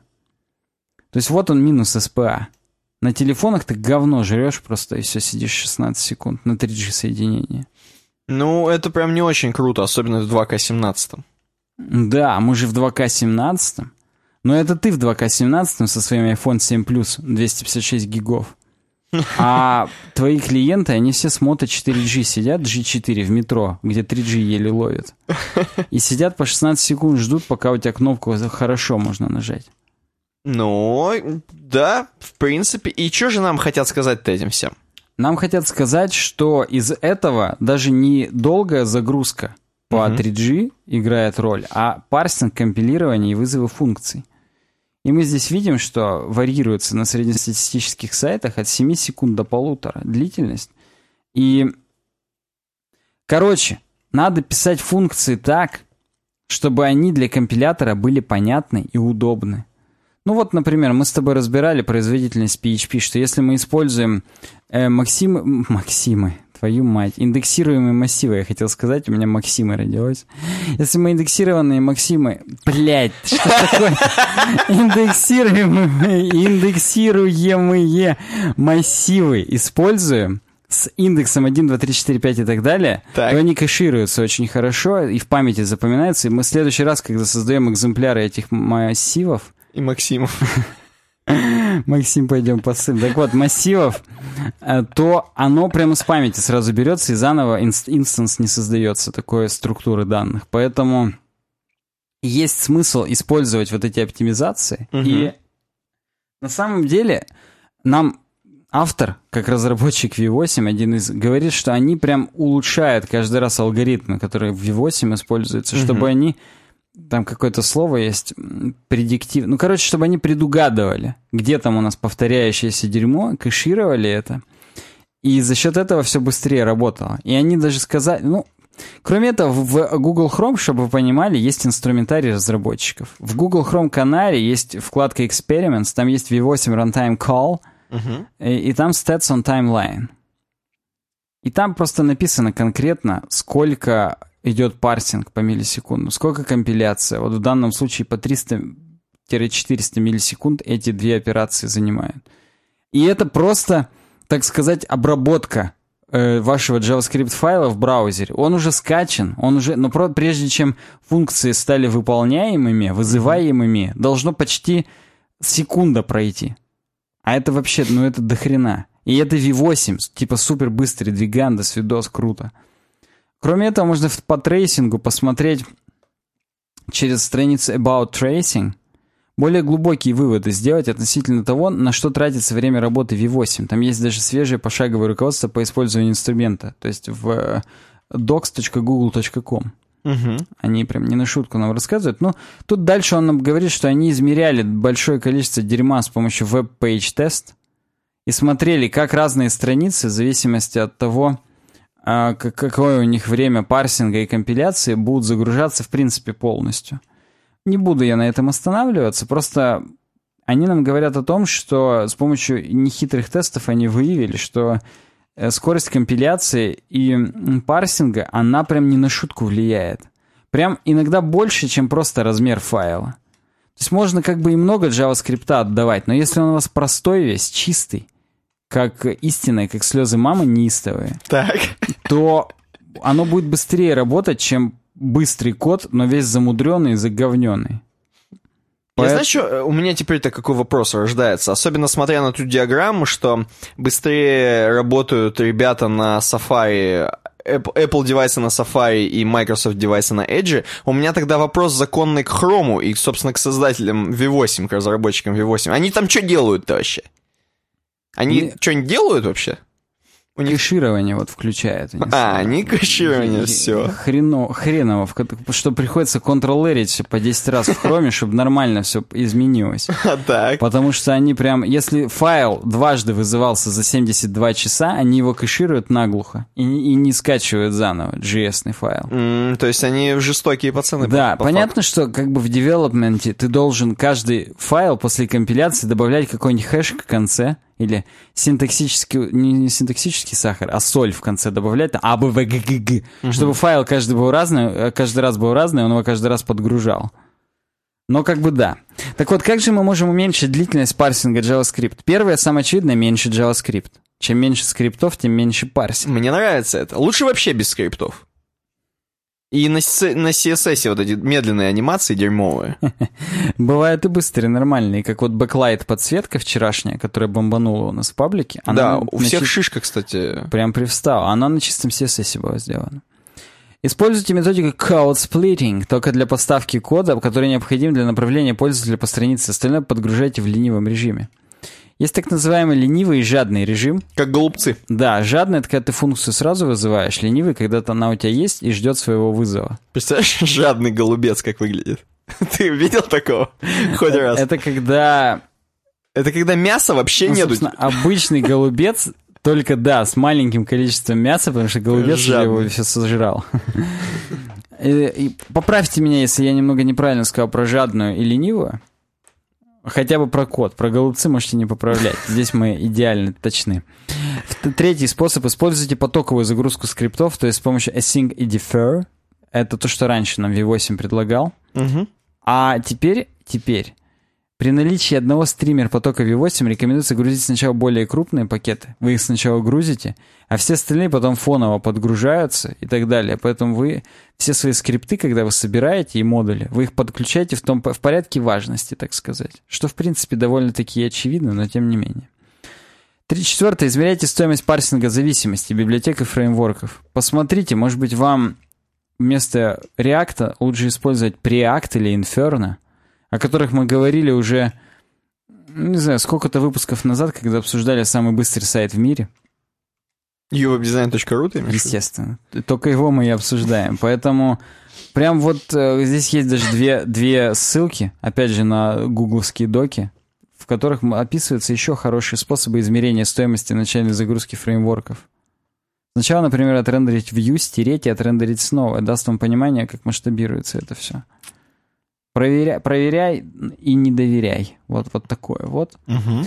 И я даже не знаю, что здесь еще сказать. Вот здесь он говорит, что сделают браузеры для ускорения. Но я уже сказал по поводу кэширования. Угу. А вообще просто они пишут, что они там супер крутые чуваки в V8, они работают, двигаются и со включенным кэшем прям миллисекунды с 311 до 64 падают на первом и повторном запуске. Тогда почему они там не в топах-то, я не понимаю? Девайсы на хромах. Ну что ты начал? Там есть на каком... Сейчас я вернусь. На Я каждый раз буду На докапываться. каком-то до этого. месте есть 55-й хром, на третьем месте MacBook Pro с хромом. Но все равно в три раза дольше, чем MacBook Pro с Safari 10. Причем Safari, я напоминаю, они там же отсталые пацаны, Да, сидят в хижине. Они прям вообще ничего не могут. Там же у них сервис-воркеры, индекс DB не работает. Я бы вам сказал, у нас mature не будет лишнего сейчас. Mature. Я бы, да, mature. Я бы не сказал вам, куда надо пойти с вашими всеми этими сервис-воркерами и прочим говном. Если у вас все это долго работает, то кому это нахрен надо? У вас пользователи просто уйдут и в другом магазине купят себе там, я не знаю, телепылесос, Да. теле, телекухня. Да-да-да, телекухня. Ну, в общем, вот такая отличная статья от пацанов из Хрома, переведенная от пацан- пацанами из Мейла. Да, здесь есть, опять же, вот как потоковую загрузку скриптов реализовать, есть как потоковую загрузку использовать для того, чтобы в фоне подгружать неважное дерьмо. Важное дерьмо все в основном потоке идет. Короче говоря, есть, есть определенные способы, почитайте их. Я просто заключение себе позволю озвучить для того, чтобы целостная картина была. Стартовая производительность имеет значение. Комбинация медленного парсинга, компилирования и исполнения может стать узким местом для страницы. Узкое место — это bottleneck, так называемый. Сегодня много английского у меня прерывается. Не знаю даже почему. Я думал, очень много ботл сегодня слово. Возможно, Тоже прерывается, согласен. 8 марта скоро. Полный ботл будет. Э, Которые должны грузиться быстро. Измеряйте длительность этих фаз для ваших страниц, найдите способы их ускорения. А мы, со своей стороны, продолжим работать над, улучшением стартовой производительности V8. Мы обещаем. Подмигивающий смайлик. круть. Да, вот так вот Mail.ru Group нам доносят. А, кстати, Адди Османи зовут чувака. Мы про него уже неоднократно говорим, говорили. М, Окей. Идем дальше. Идем дальше. темы. Последняя закрывающая статья, э, закрывающая раздел разработку, это баги из СССР. Мы ее назвали, обозвали громче изначально. Баги были еще в СССР, и так и есть на самом деле. Я думаю, баги были еще в Древней Греции, когда там у Ахиллеса пята была. Вот это баг же, я считаю. Возможно, конечно, и фича, потому что его же купали за эту питу. Баги это скорее, когда там, знаешь, в пирамидах какой-нибудь один кирпич не Один горизонтально- Ну да, один скоробей вырвался, и Алладин в пещеру попал. Но нет, я имею в виду один какой-нибудь кирпич не горизонтально, а вертикально лежал. М. Может быть, это баг, опять же, а не фича. Напишите в комментариях, если ваш Аладдин наконец-то попал в пещеру. А мы про баги в СССР немножко ближе к реальности. Здесь очень интересная статья, на самом деле, от PVS Studio. Возможно, это какая-то пиарная статья, я не очень понимаю, но рассказывают про те времена, когда еще компьютеров не было, на самом деле. Точнее, они были, но они еще были большие, еще были дискеты. И вот здесь начинается с того, что рассказ про, про настоящего программиста. Как доказать, что ты настоящий программист? Кстати, до этого есть изображение вот того самого э, знака качества СССР. Мне сейчас ты наверняка подскажешь, как он правильно называется. Он так и называется знак качества. Знак качества, да? Ну, подожди, сейчас я. Он... Знак качества в НИИТЭ. Как-то так называется этот институт. В НИИТ. Да, в НИИТ. И знак качества он так и называется, все верно. Ну вот, он здесь изображен э, со всеми штрихами, которые так сделаны, как будто, знаешь, и вот только-только вот циркулем нарисовали на бумаге, и вот он. Э, вот он знак качества СССР. Первый раздел про то, как доказать, что ты настоящий программист. Раздел про то, как э, господин Мурат Уртымбаев, когда устроился в 83 году, талантливый математик, на АвтоВАЗ, А мы все знаем с вами, что на автовазе наверняка и так полно всяких багов, и багов в умах людей, и багов... И, и полно талантливых математиков. Да, эм, вот. И, в принципе, автоваз славится всякими мемами и всяким, эм, всяким тем, чем они их продукцией, что они производят. Так вот, не хватало еще туда и Мурата Уратембаева, который устроился в 83 году, талантливой математики, я повторюсь. Он, значит, хотел доказать, что он действительно крутой программер, хотел, видимо, денежку. Денежков. Почему он не в какое-нибудь конструкторское бюро пошел? Хотя АвтоВАЗ это, по сути, тоже чуть-чуть конструкторское, просто в потребительской сфере. Но неважно, ладно. Да, он, у него... Было и было. Да, он был переисполнен энтузиазма, как здесь написано. Хотел что-то делать, но руководство его не заметило. Руководство как-то не оценило его труд, не оценило его рвение. И он хотел вот прямо сказать, что я настоящий программист. Что он для этого придумал? Он придумал для этого, как здесь написано, написать патч, сделать некий патч, э, который подломает систему, подломает систему, а это можно патч назвать, который подломает систему конвейера самого по себе, то есть практически детали от десяток, детали от шестерок будут ехать не в туда, не в туда и они будут там на колеса сами вставать и уезжать, как, грубо говоря, сейчас и происходит. Вот, короче говоря, подломать вот эту систему конвейерную. Для этого он написал патч, и более того, он хитро все это сделал. Он, как настоящий убийца в Шерлоке Холмсе, он построил, что он поедет в санаторий, отдохнет, у него будет отпуск. И как только он будет выходить из отпуска в тот же день, вроде бы заметая следы, абсолютно не зная, что происходит. Ммм, что это? Я вышел из отпуска, а тут сразу баги какие-то в коде полезли. Угу. Эм... Он сразу починит все, потому что он будет знать, собственно, где какие баги по секрету вам скажу. Он это все запихнул на дискету, тот самый патч, ту самую заплаточку, вставил ее легко и, и непринужденно, и поехал отдыхать. Но как ну, по-настоящему плохой программист, будем говорить, не, не до конца хороший программист, Мурат м, просчитался на пару дней. Его да патч сработал пораньше. Это точно его патч сработал пораньше. Да, да. Суть просто том... я, когда читал, мне вообще показалось, что... Ну, Подожди, написано, автоматика начала сбоить. Вдруг это даже не из-за его патча, а просто что-то еще там важного. Mm, ну, вот написано, что Мурат был действительно не очень хорошим программистом. То есть, возможно, он все-таки какое-то отношение имеет, потому что дальше слушайте. Ага. Э, за два дня до все это накрылось медным тазом, и пацаны начали чинить, подставлять тазики реально. Вот реально началась жесть, причем никто не понимал. И здесь вот и написано, что инженеры судорожно искали техническую ошибку, а о возможности бага в коде подумали в последнюю очередь. Неисправный фрагмент кода был найден, но сбои продолжались. Возможно, до этого-то багов не было, пока Мурат там не занялся. Возможно, вообще до этого АвтоВАЗ был великим, а после Мурата он походился по наклонной. Согласен, все, все из-за него. Что самое главное, хэппи-энд. Мурат сознался, что было содеянное, программиста осудили за хулиганство, а это, кстати, хэппи-энд. Дали условный срок, обязав возместить заводу стоимость двух «Жигулей», которые изображены на фотографии, скорее всего. Я одного не понял, почему он, как и хотел, не пофиксил все и не стал таким сразу крутым и вообще... Потому что он сразу признался, он обосрался сначала. Ну, признался, то ты обосрался, потому что я не понимаю, но...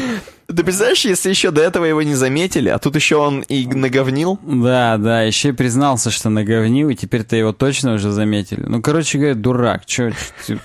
Следующая история в следующем абзаце эм, не, не такая уж курьезная, но она более великая, я так скажу. Вот серьезно, когда ты ее прочитал, у тебя какие вообще эмоции были? Прям я гордился. Гордился? Ну вот послушайте, послушайте. Чуть пораньше, совсем чуть пораньше, в в 83-м. В 83-м году, слушай, это пораньше, да? Я не вру или попозже? Или в том же году? Вообще в том же. Вообще в том же году обстановка в стране была неблагоприятная. Вот реально неблагоприятная по отношению к странам Запада, особенно к США, потому, потому как Рейган, Рейган правил в США и называл СССР империей зла. Угу. Поэтому все боялись. В принципе, Дум... похоже на Рейган. Думали, да, что будет хол- холодная война, горячая война, ядерная война. Неважно, что, но будет, что-то будет плохое. Все боялись. И поэтому э, наши пацаны как никогда, э, наши пацаны военные, я имею в виду, как никогда м, рядом с кнопочками сидели, особенно с кнопочками пуска ракет, причем пуска сразу на США, опять же. А, так. И вот как-то в 100 километров от Москвы на ночное оперативное дежурство командного пункта Серпухов-15 вступил советский офицер Стани- Станислав Евграфович Петров. Так. И, собственно, он подполковником являлся. И он сидел спокойненько, в ус не дул, наблюдал за обстановкой. И тут у него на мониторе возникла хрень, что летят. Летят на нас ракеты. Вот реально, прямо на СССР. А чтобы вы понимали, когда такое происходит, у тебя не очень много времени. Нельзя расслабиться в гамаке, полежать, Так выпить, стопудово. выпить савиньон и так далее, так далее, покушать сырка европейского. У тебя кипиш начинается. Причем везде сирены. У тебя пукан горит, а ты чувак, который отвечает за то, что он увидел. Мгм. А он увидел реальную тревогу. Э, окей, Главное, думает. что он реально перемогу не. Реально Станислав, э, Станислав Евграфович, он закипишил реально, он офигел и начал проверять все системы. Чекнул, действительно летят. Летят ракеты. Все, сейчас удар ядерный, ядерный грипп охрененный. И мы просто все. Как птичий гриб, только я. Да, просто наш континент э, улетает под, под, под океан туда, и, короче, ядерная война, и до свидос. Мгм. Что делать? Станислав Евграфович м, практически поплевал на палец. Такой думает, да что-то какая-то ну хрень. Ну. Ну что-то вот, вот чувствую, не летит. Вот не летит. Ну не может так быть, чтобы что-то летело. И что самое главное, ты же понимаешь, что по закону и по уставу Ну. надо-то было пуск... Надо было прям х. Надо было это. пуск нажать. Сразу в е. Да. И он не нажал. Мгм. А ракеты и не прилетели, как мы знаем. Потому что если бы не прилетели, мы бы знали уже. Мы бы, возможно, с тремя руками сейчас были, и за тот геймпад, который на Nintendo с тремя письками, мы бы выдержали легко вообще за все три. Который на N64 был. Я, понял, да. Вот. Возможно, мы и цвета были бы огненно-рыжего, как это Nintendo N64. Но, тем не менее, Ст- Станислав не нажал. Мужчина. И после этого всего, как мы понимаем, ничего не случилось, но его по-быстрому он уволился. Непонятно почему, но ну, уволился. действительно. Сразу как-то по собственному желанию написал. и Да. вообще. И, а вот в США он считается, на самом деле, э, человеком-героем, на самом деле, он считается, потому что, ну, не запустил на них ракеты, как бы это чувак, который спас их от войны, от ядерной войны. Ну, слушай, отдали ему должное, на самом деле, но, знаешь, достаточно цинично на их месте было бы и даже и не, не считать его ни героем, ничем Конечно, вообще, конечно, просто. нет. Они поступили абсолютно правильно, да. вот такой вот баг, а на самом деле сейчас конкретно о баге. Там система, которая у нас определяла, летят ракеты или нет, Так. еще не была оттестена на такую хреновину, что облака, которые, собственно, по которым, на которые чекает система, которые палит система, а, они могут светиться. Там непонятное свечение было из-за вот какого-то там преломления лучей солнца, и, ну, в общем, физическое явление, которое еще до этого не тестилось на системе. Оно казалось так, как будто ракеты уже летят. Но реально светятся облака. Именно вот так они и должны светиться, когда летят ракеты. Понятно, да. Но Вот. не было прецедентов. Здесь как в американской судебной системе. Если... Ну, чувак не обосрался, и... А прикинь, если бы из-за него хренануло. Хотя он думал, такой, а да и ладно, обо мне уже не узнает никто. но, Вот. но он поступил по совести. Я прям считаю это достаточно круто. Крутой, вообще гений. уважения. Гений, да. Пофилософствую. Ну и тут э, такой от ПВС Studio небольшой отрывочек про то, что не все системы, в общем, не всем системам можно доверять. Часто человек несет ответственность за это дерьмо. Надо все-таки проверять вот здесь вот мозг, который немножко перевешивает эм, Единорога? единорога. А единорог систему. это, опять же, нам писали там все в комментариях, единорог это стартап, чья капитализация переве- пере- перевесила за миллиард. Вот да, вот у меня мозг за миллиард перевешивает, нормальная тема. Короче говоря, проверяйте свои системы на баги, а то иначе могут быть последствия очень плачевные. Вообще, вообще, я тебе так Мгм. скажу, здесь даже написано, что... А вот тут надо задуматься, будем ли мы искусственному интеллекту доверять такие вещи, как кнопку? Потому что как бы с точки зрения программы мы должны были запустить и, и вообще. Ну да. Поэтому тут прям вот серьезный вопрос возникает. Окей, раздел WordPress у нас есть в наличии сегодня, присутствует. Мы говорим, раздел WordPress, он говорит, я. Давай. По порядку рассчитывается. И там еще шага рядом, вперед. там да. рядом с ним еще вот такой уродливый кастомайзер сидит, который... Но сегодня он не выходит. Он Не сегодня выходит. сидит там что-нибудь это в уголке посасывает. Ну ладно. А в WordPress хотят сделать э, редактор Gutenberg. Это фронтендовый редактор, который нам позволяет прям жать на фрагмент какой-нибудь и менять его свойства, жирность там и так далее. То, что уже в принципе реализовано в плагине Frontend Editor. Мгм. Вот тут хотят в коробку это добавить, и пока это всего лишь прототип. То есть просто рисуночек, как это должно быть примерно. И, собственно, и все. То есть я не знаю, но хотелось вам об этом рассказать. Ну, Будут сейчас вестись дискуссии там на GitHub и на Make WordPress дизайн блоге. В Slack можно в канале Core Editor тоже посидеть, побазарить по этому поводу Мгм. планируют вот такую хреновину сделать. Я считаю, что это нормальный вектор развития WordPress, прям как на медиуме. Как бы мы не любили с тобой, но и я сейчас, ладно, про себя буду говорить, Мгм. вот эту bulletproof ность и так далее, если они хотят дальше скейлить WordPress прям вообще в умы миллионов всех домохозяек там и так далее, то надо прям полный user-friendly делать, поэтому... Во все микроволновки. Да, я готов только руку им пожать и сказать, «Блин, пацаны, молодцы вообще. Продолжайте в том же духе, а мы будем тихонечко сообщать о ваших новостях в подкасте в течение одной минутки. Переходим дальше. Научпоп. И первая предложенная новость от Дима Брески. Дима Брейскай, возможно, потому что он как Netsky. Он, возможно, какой-нибудь drum and bass диджей. И он нам предложил тему на wired.com. Очень крутую тему про ИИ. Она очень короткая. Я люблю такие темы, предлагайте короткие темы. Подожди, ты, я надеюсь, увидел, что я там предложил Конечно, перевод? конечно. Да. Я не парясь вообще абсолютно никак, не читал на Wired ни хрена, и просто прочитал это на Geek Times, там, где нам пацан Банданыч Угроза ИИ не Просто обрати внимание, он это предложил 18 в 18.00. В- Возможно, это таймер у Банданыча. Ну, согласен, он прям подгадывал. Блин, прикольно бы. Угроза искусственного интеллекта не Skynet, а исчезновение среднего класса. И из темы все понятно, на самом деле, но здесь классная предыстория. В 75 году, в феврале, э, пацаны из генной инженерии, очень крутые, светилы, возможно, иллюминаты, те самые, о которых все говорят, возможно, те самые общества закрытые, но на самом деле это очень крутые просто ученые, м, подумали, а не, сдела... не, натвали... не натворим ли мы дерьма, когда будем скрещивать э, овечку Долли там с чем-нибудь там, Э, не натворим ли мы дерьма, когда будем экспериментировать с ДНК, человека и не человека в том числе, и не создадим ли мы какое-то чудовище Франкенштейна, и вообще надо ли как-то вот что-то... Причем они это все обсуждали, естественно, в убежище, как, как водится во всех нормальных фуллаутах.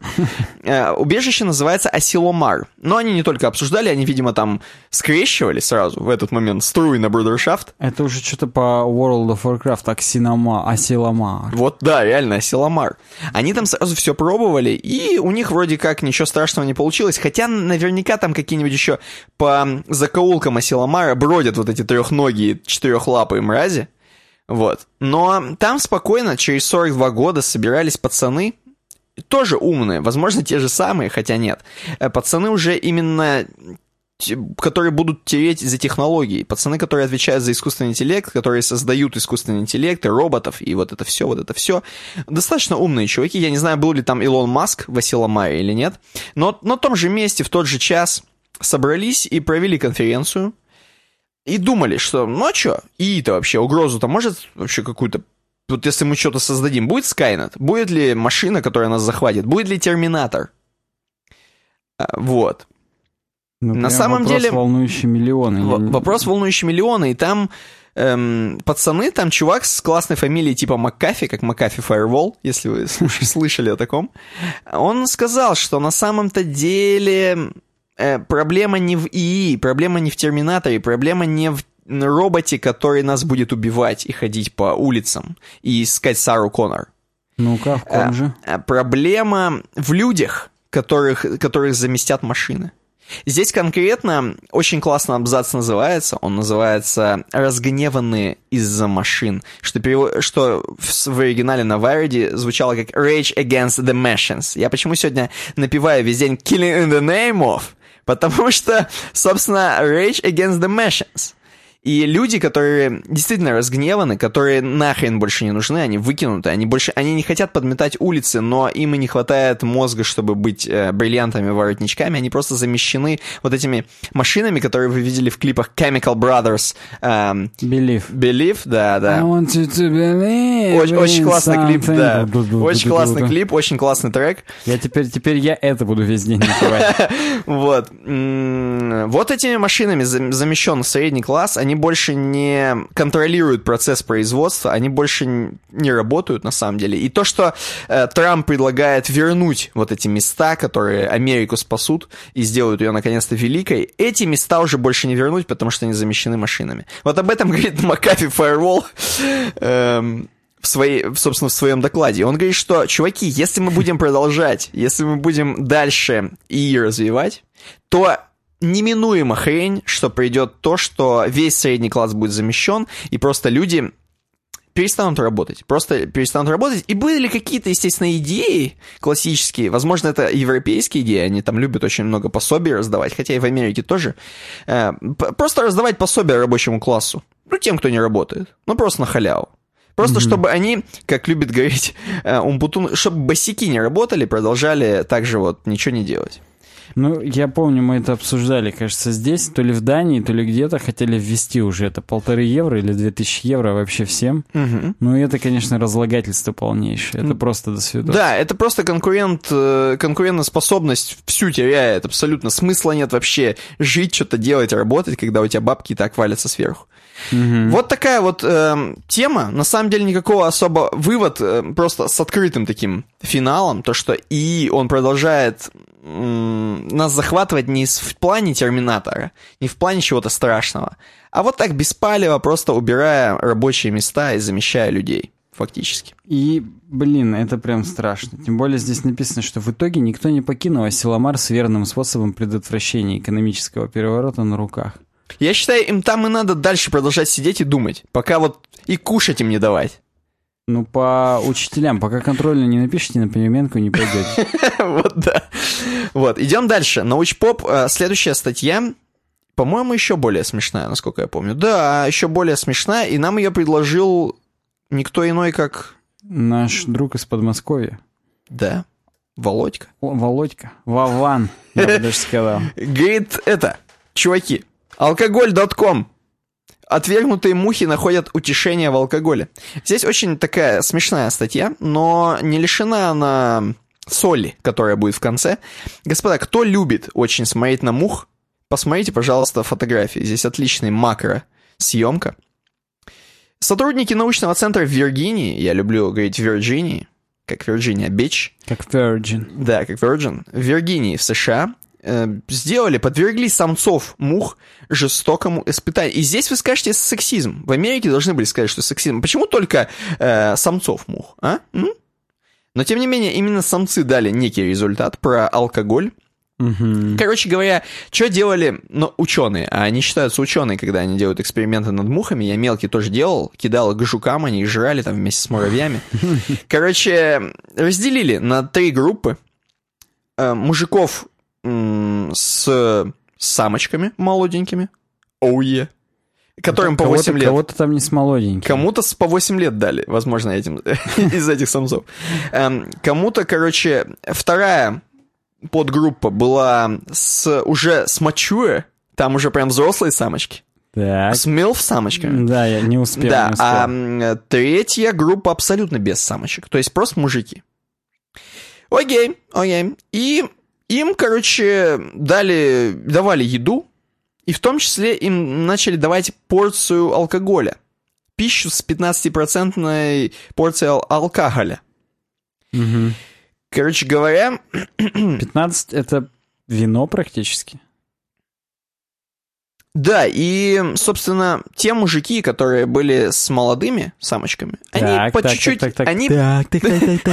Они по чуть-чуть, по чуть-чуть кушали вот эту алкоголическую еду, практически пригубляли. Вот прям крышечку нюхали. Так.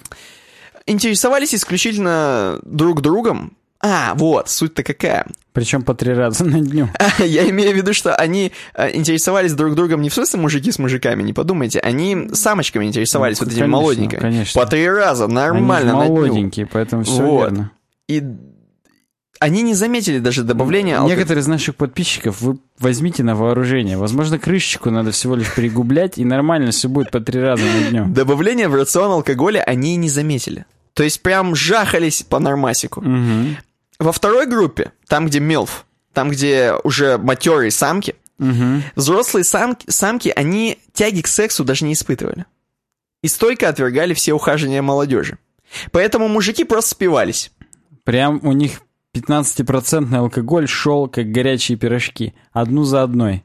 Да, то есть э, в первой группе пацаны молодые с молодыми самочками выпаивали весь алкоголь нормально Да, по три они, раза в они, день. конечно, вбухивали чуть-чуть, в рыло вливали, но там так вот... Ну, как для в Турции, для даже не заметил. Да, да, у них all inclusive и так полный, три раза в день. Че, ну как, ну прибухнул, ну да, ну...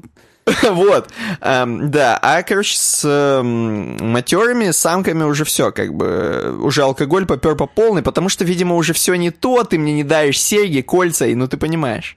Я а в третьей группе самцам тоже было как-то не по себе, но так сильно они все-таки не страдали, как вторая группа. Поэтому хоть и употребляли алкоголь, но умеренно, ну немножко прибухивали просто между нами, мужиками. Ну, конечно, опять же, чисто для настроения. Первый Да. и третий случай, он для настроения. А второй, он уже прям, чтобы унять эту боль. Вот, во всяком случае, разница между второй и третьей группами была достоверна, да. Э, здесь классная картиночка «Здоровые мужские мужчины, мужчины занятия в здоровом мужском мужчином коллективе». Здесь есть, где мертвые Да, мухи там- вот там- тренируются. это круто. Вот, и, собственно, аналог с людьми теперь. Ученые не ограничились только наблюдениями, а провели еще и биохимический анализ. Оценивалось содержание нейропептида F, NPF, NPF, который повышается при выполнении социально значимого действия. То есть, видимо, секса, то есть э, оставления потомства. Способы поднять NPF существуют внутренние и внешние. Про внутренний способ мы уже упомянули. А в качестве внешнего способа вполне подходил алкоголь. Грустно осознавать, но у человека есть нейропептид. На какие конкретно действия он э, завязан, пока перечислить сложно, но как и мух, его нехватка заставляет искать замену извне.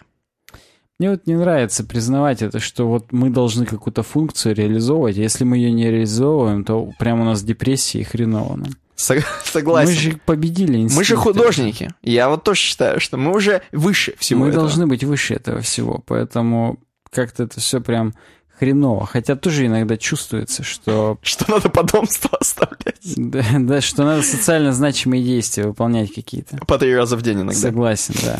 Темы слушателей, господа, вы все этого ждали, а мы даем. Э, И, между прочим, HTTP 2, которым нам Нейтан прокомментировал, это CSS Tricks с толстого сайта, и ты должен ее прям нам сейчас отчеканить. Да, Нейтан еще к 115-му подкасту, ну то есть к нынешнему, спрашивает, пацаны, а когда UWeb перейдет на HTTP 2? Вот так. И я могу просто сказать, что мы доселе не перешли только из-за того, что Яндекс.Бот как-то неадекватно его а, отображал еще год назад. Мгм. Да, может быть, даже больше года назад. Я помню, мы еще в старой моей квартире сидели, это обсуждали. Так. И просто, да, проблема в том, что из Яндекса, из поиска полностью пропадал сайтецкий, если он на HTTP 2. Потому что перейти-то вообще делов не стоит. На Nginx накатил мо- модулек. Так. И все. И, возможно, теперь надо будет попробовать, потому что я после этого, когда нам предложили эту новость, я загуглил HTTP 2 э, Яндекс, Мгм. прям вот так и загуглил. И у них прям есть в блоге, что «Чуваки, мы любим вас». Нет, у них есть в блоге, что нет, мы не любим вас. Все еще? Точнее, у них эм, на блоге, ну, короче, использование HTTP 2, почти поддержка HTTP 2 Яндексом, 14 марта. И там, э, оказывается, роботы Яндекса на данный момент нормально не поддерживают протокол HTTP 2. Год назад еще не поддерживали вообще. В Яндекс Директ невозможно добавить рекламу. Яндекс Метрика периодически сообщает о недоступности. В Яндекс Вебмастере не происходит индексация сайта. Что-то говно какое-то. Прям вообще ни хрена не работало. И потом уже Фристлена Першина, какая-то из э, телочек из Яндекса, М. она говорит, вы, конечно, простите, мы пока действительно, увы, не поддерживаем, хотя планируем это сделать. Сейчас единственный вариант — это перевести на HTTP 2 посетителей, кроме индексирующих роботов и роботов-сервисов. Но это до свидос делов. Что люди вот на HTTP 2, а вот боты пусть на HTTP 1. Да нахрен надо, проще не переводить. И после этого 14 июля она уже отвечает. Наш робот вполне уже умеет обрабатывать протокол HTTP 2. Проблем не возникает. Самая распространенная проблема, которая встречается, возврат HTTP заголовка upgrade, когда этого не требует клиент. В соответствии со стандартом бла-бла-бла, если клиент при запросе заголовок upgrade, то сервер не должен возвращать его. То есть на сервере можно включить HTTP 2, но нужно обязательно проверить, что upgrade не будет возвращаться на все запросы. Это так сказать, надо, видимо, погуглить более плотно, чтобы понять, как это для Nginx написать, чтобы не было там никаких этих запросов лишнего. И да, после этого продублирую здесь про апгрейд. По-моему, этим все и закончилось. Да, уже 28 октября заново. А как, типа, будут ли проблемы с индексацией? Она пишет, что писал, проблем уже не возникает. И причем, самое главное, 27 октября какой-то Макаров SEO пишет, что я не понимаю до конца, где правда. Вот получил ответ от Платона. И там Платон отвечает, что наш робот обрабатывает сайт по протоколу HTTP 1. Отмечу, что индексирующий робот в данный момент не поддерживает обработку HTTP 2. Так то есть все-таки все еще непонятно. Все еще споры какие-то возникают. И, и это, Першина, Фристлена, отвечает, а вот это у вас просто говно, а не HTTP 2. Правильно настроенный должен уметь отдавать HTTP 1.1. И в такой конфигурации мы нормально воспринимаем данные. На кой х тогда вообще его включать? Угу. Непонятно. Потом, ну, видимо, для Гугла, который до сих пор, ну, уже, уже нормально это все. Ну, там-то под... пацаны сделали, как я понимаю. Да. В общем, mm, но... с Яндексом не все так просто, и это была единственная причина, по которой мы все еще не перешли. А что касается самой статьи на толстом сайте, угу. можно просто взять вывод, ух, ё-моё, я в самый низ проскроллировал, и он прям это, там себя рекламирует. Так там, я напоминаю, он каждый раз переделывает дерьмо. Да, да, он тут уже опять все переделал, согласен. И там, в общем, CSS3X уже выглядит не так, как мы вообще знали его. Выводы. HTTP 2 быстрее, в, в, в, что касается производительности и загрузки сайтов. Угу. Я могу просто сказать, что в HTTP 2 можно не стесняться до хрена файлов еще одновременно. Мал много маленьких JS-очек. Угу. Он их будет параллельно подгружать, и это будет даже быстрее, чем один большой. Там, кстати, есть очень подробная наглядная картинка, почему, как, как так. Там, где слева э, много подносиков э, с HTTP 1, типа оп-оп-оп-оп, угу. а в HTTP 2 там сразу только один подносик, и там все на одном подносике. Не помню такого, но... Ну, ты можешь но... проскроллить прям в самой хрене. Давай проскроллим, там синяя картиночка, Я... ты сразу ее найдешь. Да, вижу, вижу. Угу. Вот, параллельно все разносится и так далее. Поэтому прочитайте, кому интересно, статью у Криса Койера, но вот в наших реалиях яндексовских, ну, статья и статья, а э, не все так здорово еще. Ну, смотри, как ты раскрыл эту тему про Яндекс, оказывается... Как тему сисик? Вообще охренеть. Ну, давай тогда дальше. Э, следующая новость просто, ну, как новость. Максим Годунов нам третий раз уже предлагает несколько ссылок, которые мы третий раз отклоняем. Почему? Вот, Максим, мы если третий раз игнорируем, значит, наверное, нам не подходит эта тема. Я просто, мы хотели этот вопрос... Несмотря на то, что я безумно уважаю Максима Годунова, у нас с ним даже уже другие отношения немного были, ага. э, рабочие, денежные. Но, но тем не менее, если я правильно понимаю, кто он. По-моему, да. Угу. Но вот, вот эту вот статью с Биханса нам предлагали уже раза три до этого, и не только ты, и я ее сам еще видел. Не угу. нравится мне она. Вот не, не, она не подходит нам. Немножко. Через канцелярию не прошла опять. Вообще, понимаешь, Ладно, мне не нравится. Там не подписали внизу, как обычно. Отдел кадров забраковал. Сказали, вот тут подпись не та, печать не до это. Пока не, не донесете, все, не будет ничего. Угу. По поводу «Учимся про... из Лего», мы делились этой новостью на сайте, насколько я помню. И обсуждать ее отдельно в подкасте тоже не хочется. Поэтому вот ничего... Но я, я хочу сказать, что, Максим, ты не останавливайся на достигнутом. Возможно... Да, несколько твоих тем мы обсуждали уже, если мне память не изменяет. По крайней мере, с Никитой обсуждали между собой. Хорошо, ладно, отмазался. Да. Идем дальше. Э, Александр прокомментировал, а как насчет проанализировать UX этого сайта? И там э, linkscars.com. Да, те, кто знают, классика. слушатели, слушатели, просто представьте мясо тупое.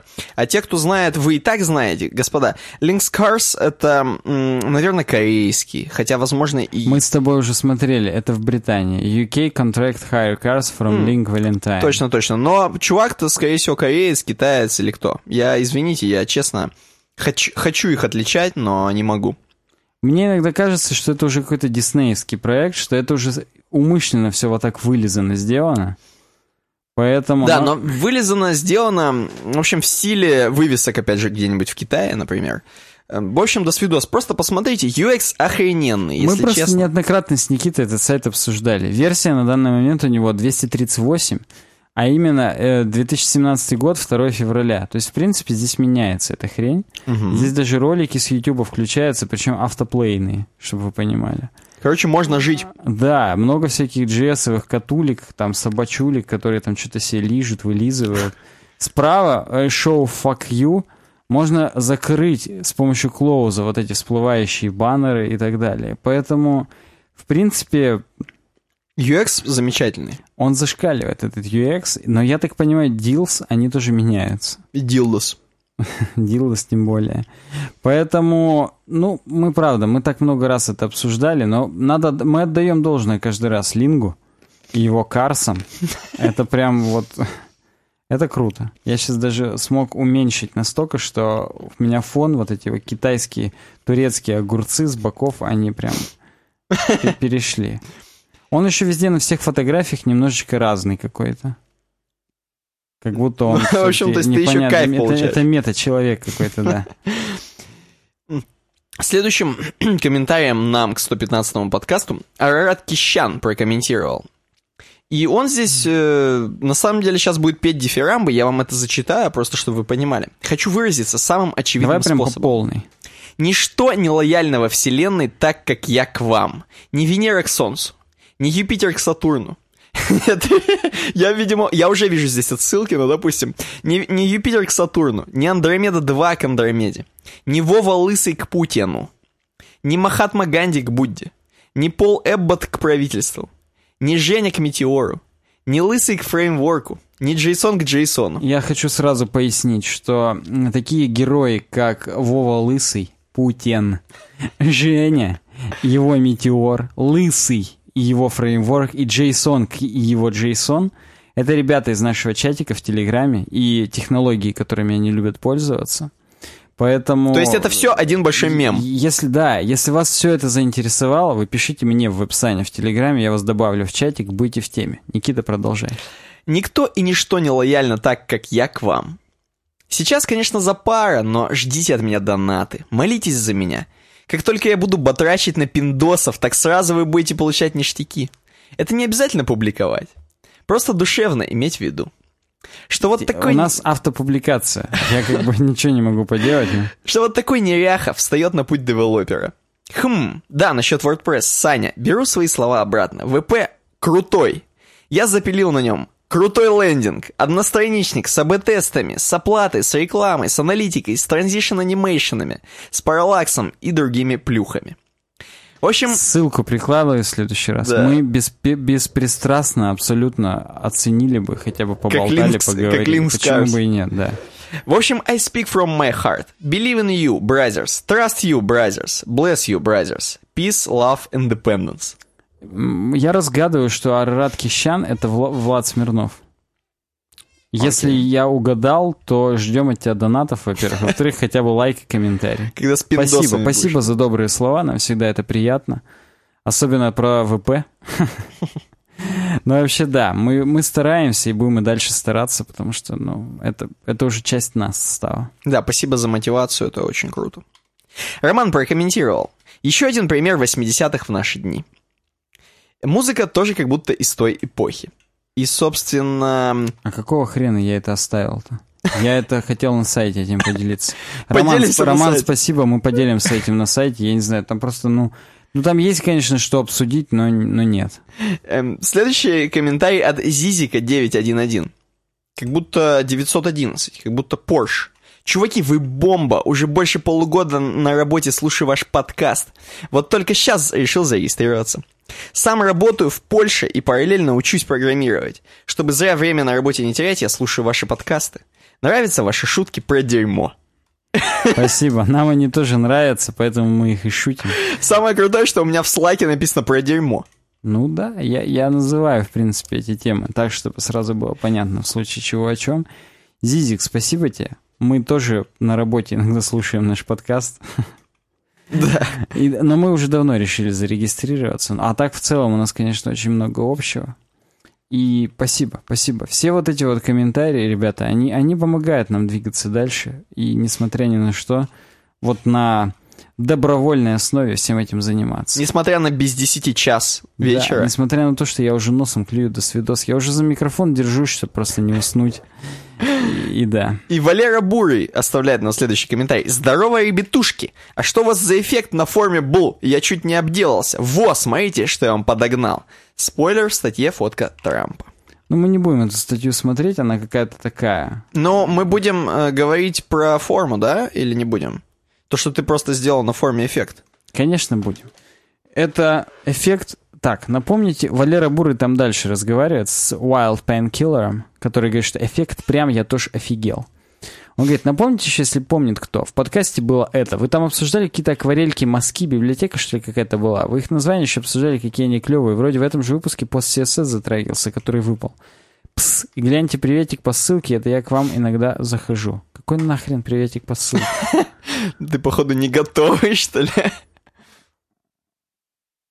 Вот такие русские медведи на Колыме. У него еще есть ссылка Угу. на его именно профиле. Алексей Трикачев. Это, это не он, он Валера Бурый. Какой-то бред, ни хрена непонятно. Ну, Я так понимаю, что без 7 минут час это опять же сложновато сейчас. Ну да, а что касается эффекта, я продемонстрирую. Если мы сейчас сделаем якорную ссылку на хэштег respond на любой из тем к подкасту, то у нас будет отправление по якорю к нижнему, так сказать, к нижней форме, и она сама нас поприветствует таким, как бы сказать, «Уу». То есть это аним- а- а- animation transition, да. Увеличение и выкрашивание в желтый цвет. Сделано это для того, чтобы вы понимали, какой именно элемент в данный момент выделен, к которому мы переместились. Если говорить про конкретно сами комментарии, я могу скопировать ссылку на конкретный комментарий и выставить, Так. то здесь нету этого эффекта, здесь просто появляется бэдж «Открыт по ссылке», для того, чтобы вы понимали, какой именно комментарий открыт по ссылке, и... Ну, здесь уже, если вот это движение будет и так далее, оно какое-то лишнее. Короче, для тупых, да? Ну, почему для тупых? Для UX. Мы это так называем. А вообще придумано это было не для формы изначально, а для виджета в сайдбаре, у которого есть у нас э, айдишник UVD Widget User Flow 2. Вот такой вот прям. Очень понятный, да? Нормально. Если мы его вставим, а я иногда даю ссылку такую для того, чтобы типа зарегистрируйтесь. Вот если эту ссылку вставить, то наш виджет в сайдбаре тоже нам мигнет и покажет, где именно регистрироваться. Пользуясь случаем, еще раз предлагаем вам зарегистрироваться на сайте. Будет очень удобно потом предлагать темы. И закрывающий комментарий, закрывающий э, именно темы слушателей. Э, сейчас я его открою. Чтобы закрывать его, надо открыть его сначала, понимаете? Колян прокомментировал а ваши мысли по поводу планирования, расчета времени на определенную задачу. Допустим, проект-менеджер дает задачу и говорит, рассчитай время, нужно ответить клиенту. Вроде бы прикинул в уме, рассчитал, но в большинстве случаев ни хрена не получает, хотя бы примерно уложиться не получается, уложиться в рассчитанный срок. То какие-нибудь подводные камни, главное, чтобы не камни в почках. То решение для задачи в конце концов не совсем подходит, либо не доходит, совсем не подходит. Скорее проблема в малом опыте работы в сфере программирования в целом, но все-таки интересно услышать ваш опыт. Ну, Я знаешь, что могу сказать сразу? Я могу сказать от себя, что, опять же, слушая Путуна, он рассказывал, даже он даже не то, что в радио Ти он рассказывал, а в своем личном подкасте, хотя он там особо про детали работы не вникает специально, чтобы, ну, как бы отстраниться, чтобы два разных подкаста было. Он рассказывал про то, что вообще сложно давать какие-либо оценки всегда вот разработки. Вот всегда сложно. То есть он может дать м, оценку один день, один час, и больше он не может дать. То есть, когда ты даешь оценку месяц, что такое месяц? Вот что такое месяц? Да, это, это реально ты месяц будешь потеть? Или это ты три недели продрочишь и последнюю неделю будешь потеть? Да, что это? А когда говорят три месяца, вот тебе надо три месяца, надо, что три месяца? Три месяца, да через три месяца уже просто будет жесть какая-то, которая просто непонятно, что происходило уже с этим кодом, и ты просто ни хрена не делал, ты все забыл, ты все просрал, и все дедлайны просрал. Поэтому очень сложно всегда рассчитывать, ты не один такой Колян, но вот какие-то конкретно короткие сроки, которые лучше всего разбить, то есть если ты задачу разобьешь э, на несколько частей, если она большая, и разобьешь ее, например, просто вот это я сделаю за час, это я сделаю за, там, за три часа, и, возможно, у тебя в сумме получится примерно точное время. Примерно точное время. Э, вот. Но, опять же, не факт. Какая-то задача может случайно тебе обломиться, ты будешь долго курить мануалы и т.д. и т.п. Просто если ты какой-нибудь лид-программист, и тебе надо за свой отдел рассчитать, ты всегда рассчитывай, сколько надо времени, чтобы лично ты в случае чего все сделал за всех дураков, которые у тебя. Ну да, хороший ход. Потому что да, то есть как бы у тебя наверняка есть какие-то другие текущие задачи. И вот ты рассчитывай так, чтобы ты и текущие задачи сделать успел, и вот эту хреновину еще в перерывах сделал, и вот тогда точно не ошибешься. Сделаешь раньше, все равно же лучше будет. Да. Но вообще опыт, опыт, опыт и еще раз опыт. Это просто приходит, и все. Во-первых, ты более уверен в своих силах становишься. То есть, ну, банально, когда каждую задачу, которую тебе нарезают, ты ее просто не выполнял ни разу, поэтому ты не знаешь, сколько ты ее будешь выполнять. Угу. А если ты каждую из них по 10 раз выполнял, то ты уже уверенно заявляешь, неделю, месяц, а потом делаешь последний Три день месяца. просто и все, да, и, и нормально тебе. Поэтому, Отлично. ну только если это не сделка, и ты по факту реально скажешь день, и через день свои бабки получишь просто и все. А если это именно задача в рамках рабочего времени, то месяц, месяц. Замечательно. Я считаю, сегодня супер продуктивный подкаст. Эм, переходим к обойке. Давай перейдем. Короче, мы тут видим с вами такой waterfall. Waterfall полный. Кейв. Кейв. И падает прям вода реально в низы которые не хотят, а верхи не могут. Такой, как бы, я не знаю, восход или рассвет, или закат, или что это? Ну, какие-нибудь профессионалы бы сказали, мне кажется, что закат. Восход более розовый, закат более желтый. Возможно, закат все-таки. И вдалеке мы видим где-то там идущих людей, которые видят этот waterfall по мы полной мере. два пака людей видим. Слева угу. приходящие, справа уходящие. Ну, раз их так много, я, скорее всего, думаю, что это именно слушатели, раз мы будем уже искать свой подкаст. Так, а наш согласен. подкаст, информация, вот этот подкасте, который у нас льется, как вы понимаете, это, конечно же, вот этот водопад, который прям вот бомбит и горное вот это озерцо. Я думаю, горное озерцо это подкаст, а водопад это новая информация, которая каждый раз к нам льется, вливается угу. в наш коллективный UWeb-дизайн разум. И вот этот вот озерцо, это и есть весь контент, который мы копим, копим. И ты имеешь в виду, некоторые люди просто смотрят, просто им, им классно от того, как это, ну, вода, все вот это. Кто-то подходит, даже умывается, кто-то да, пьет. Да, я, я тоже хотел сказать, что умывается точно обязательно. Кто подмывается, возможно, Все возможно, кто-то этим умывается потом, понимаешь? Ну, тут круговорот полнейший. Я считаю, на этом можно сильно заканчивать, потому что это круто. Э, давай там говори, что подписывайтесь куда. Да, подписывайтесь на нас в соцсетях, они у нас есть, ВКонтакте, в Твиттере, в Фейсбуке, в Инстаграме, в Гугл Плюсе. Кстати, мы пока этот подкаст записывали, я в Инстаграм фоточку выкинул. Я заметил, да, я зашел уже. И поэтому, да, везде там ставьте лайки, на YouTube тоже ставьте лайки, пишите комментарии. В iTunes пишите отзывы, ставьте звездочки. Это все нас приподнимает над повседневностью. У нас тоже приподнимает все. Естественно. Причем Блиц подкаст не удался, как я Согласен, у нас 2.30 уже там по полной, как всегда. Покупайте стикеры vk.com slash uwebdesign, оплачивайте хостинг uwebdesign.ru slash smartay, поддерживайте проект uwebdesign.ru slash donate, подписывайтесь на стримы youtube.com slash vdgames. У нас прям все будет круто, все будет хорошо, попутного ветра, увидимся через неделю. С вами был Никита Тарасов и Александр Гончаров. Удачного всем дня, пока. Пока.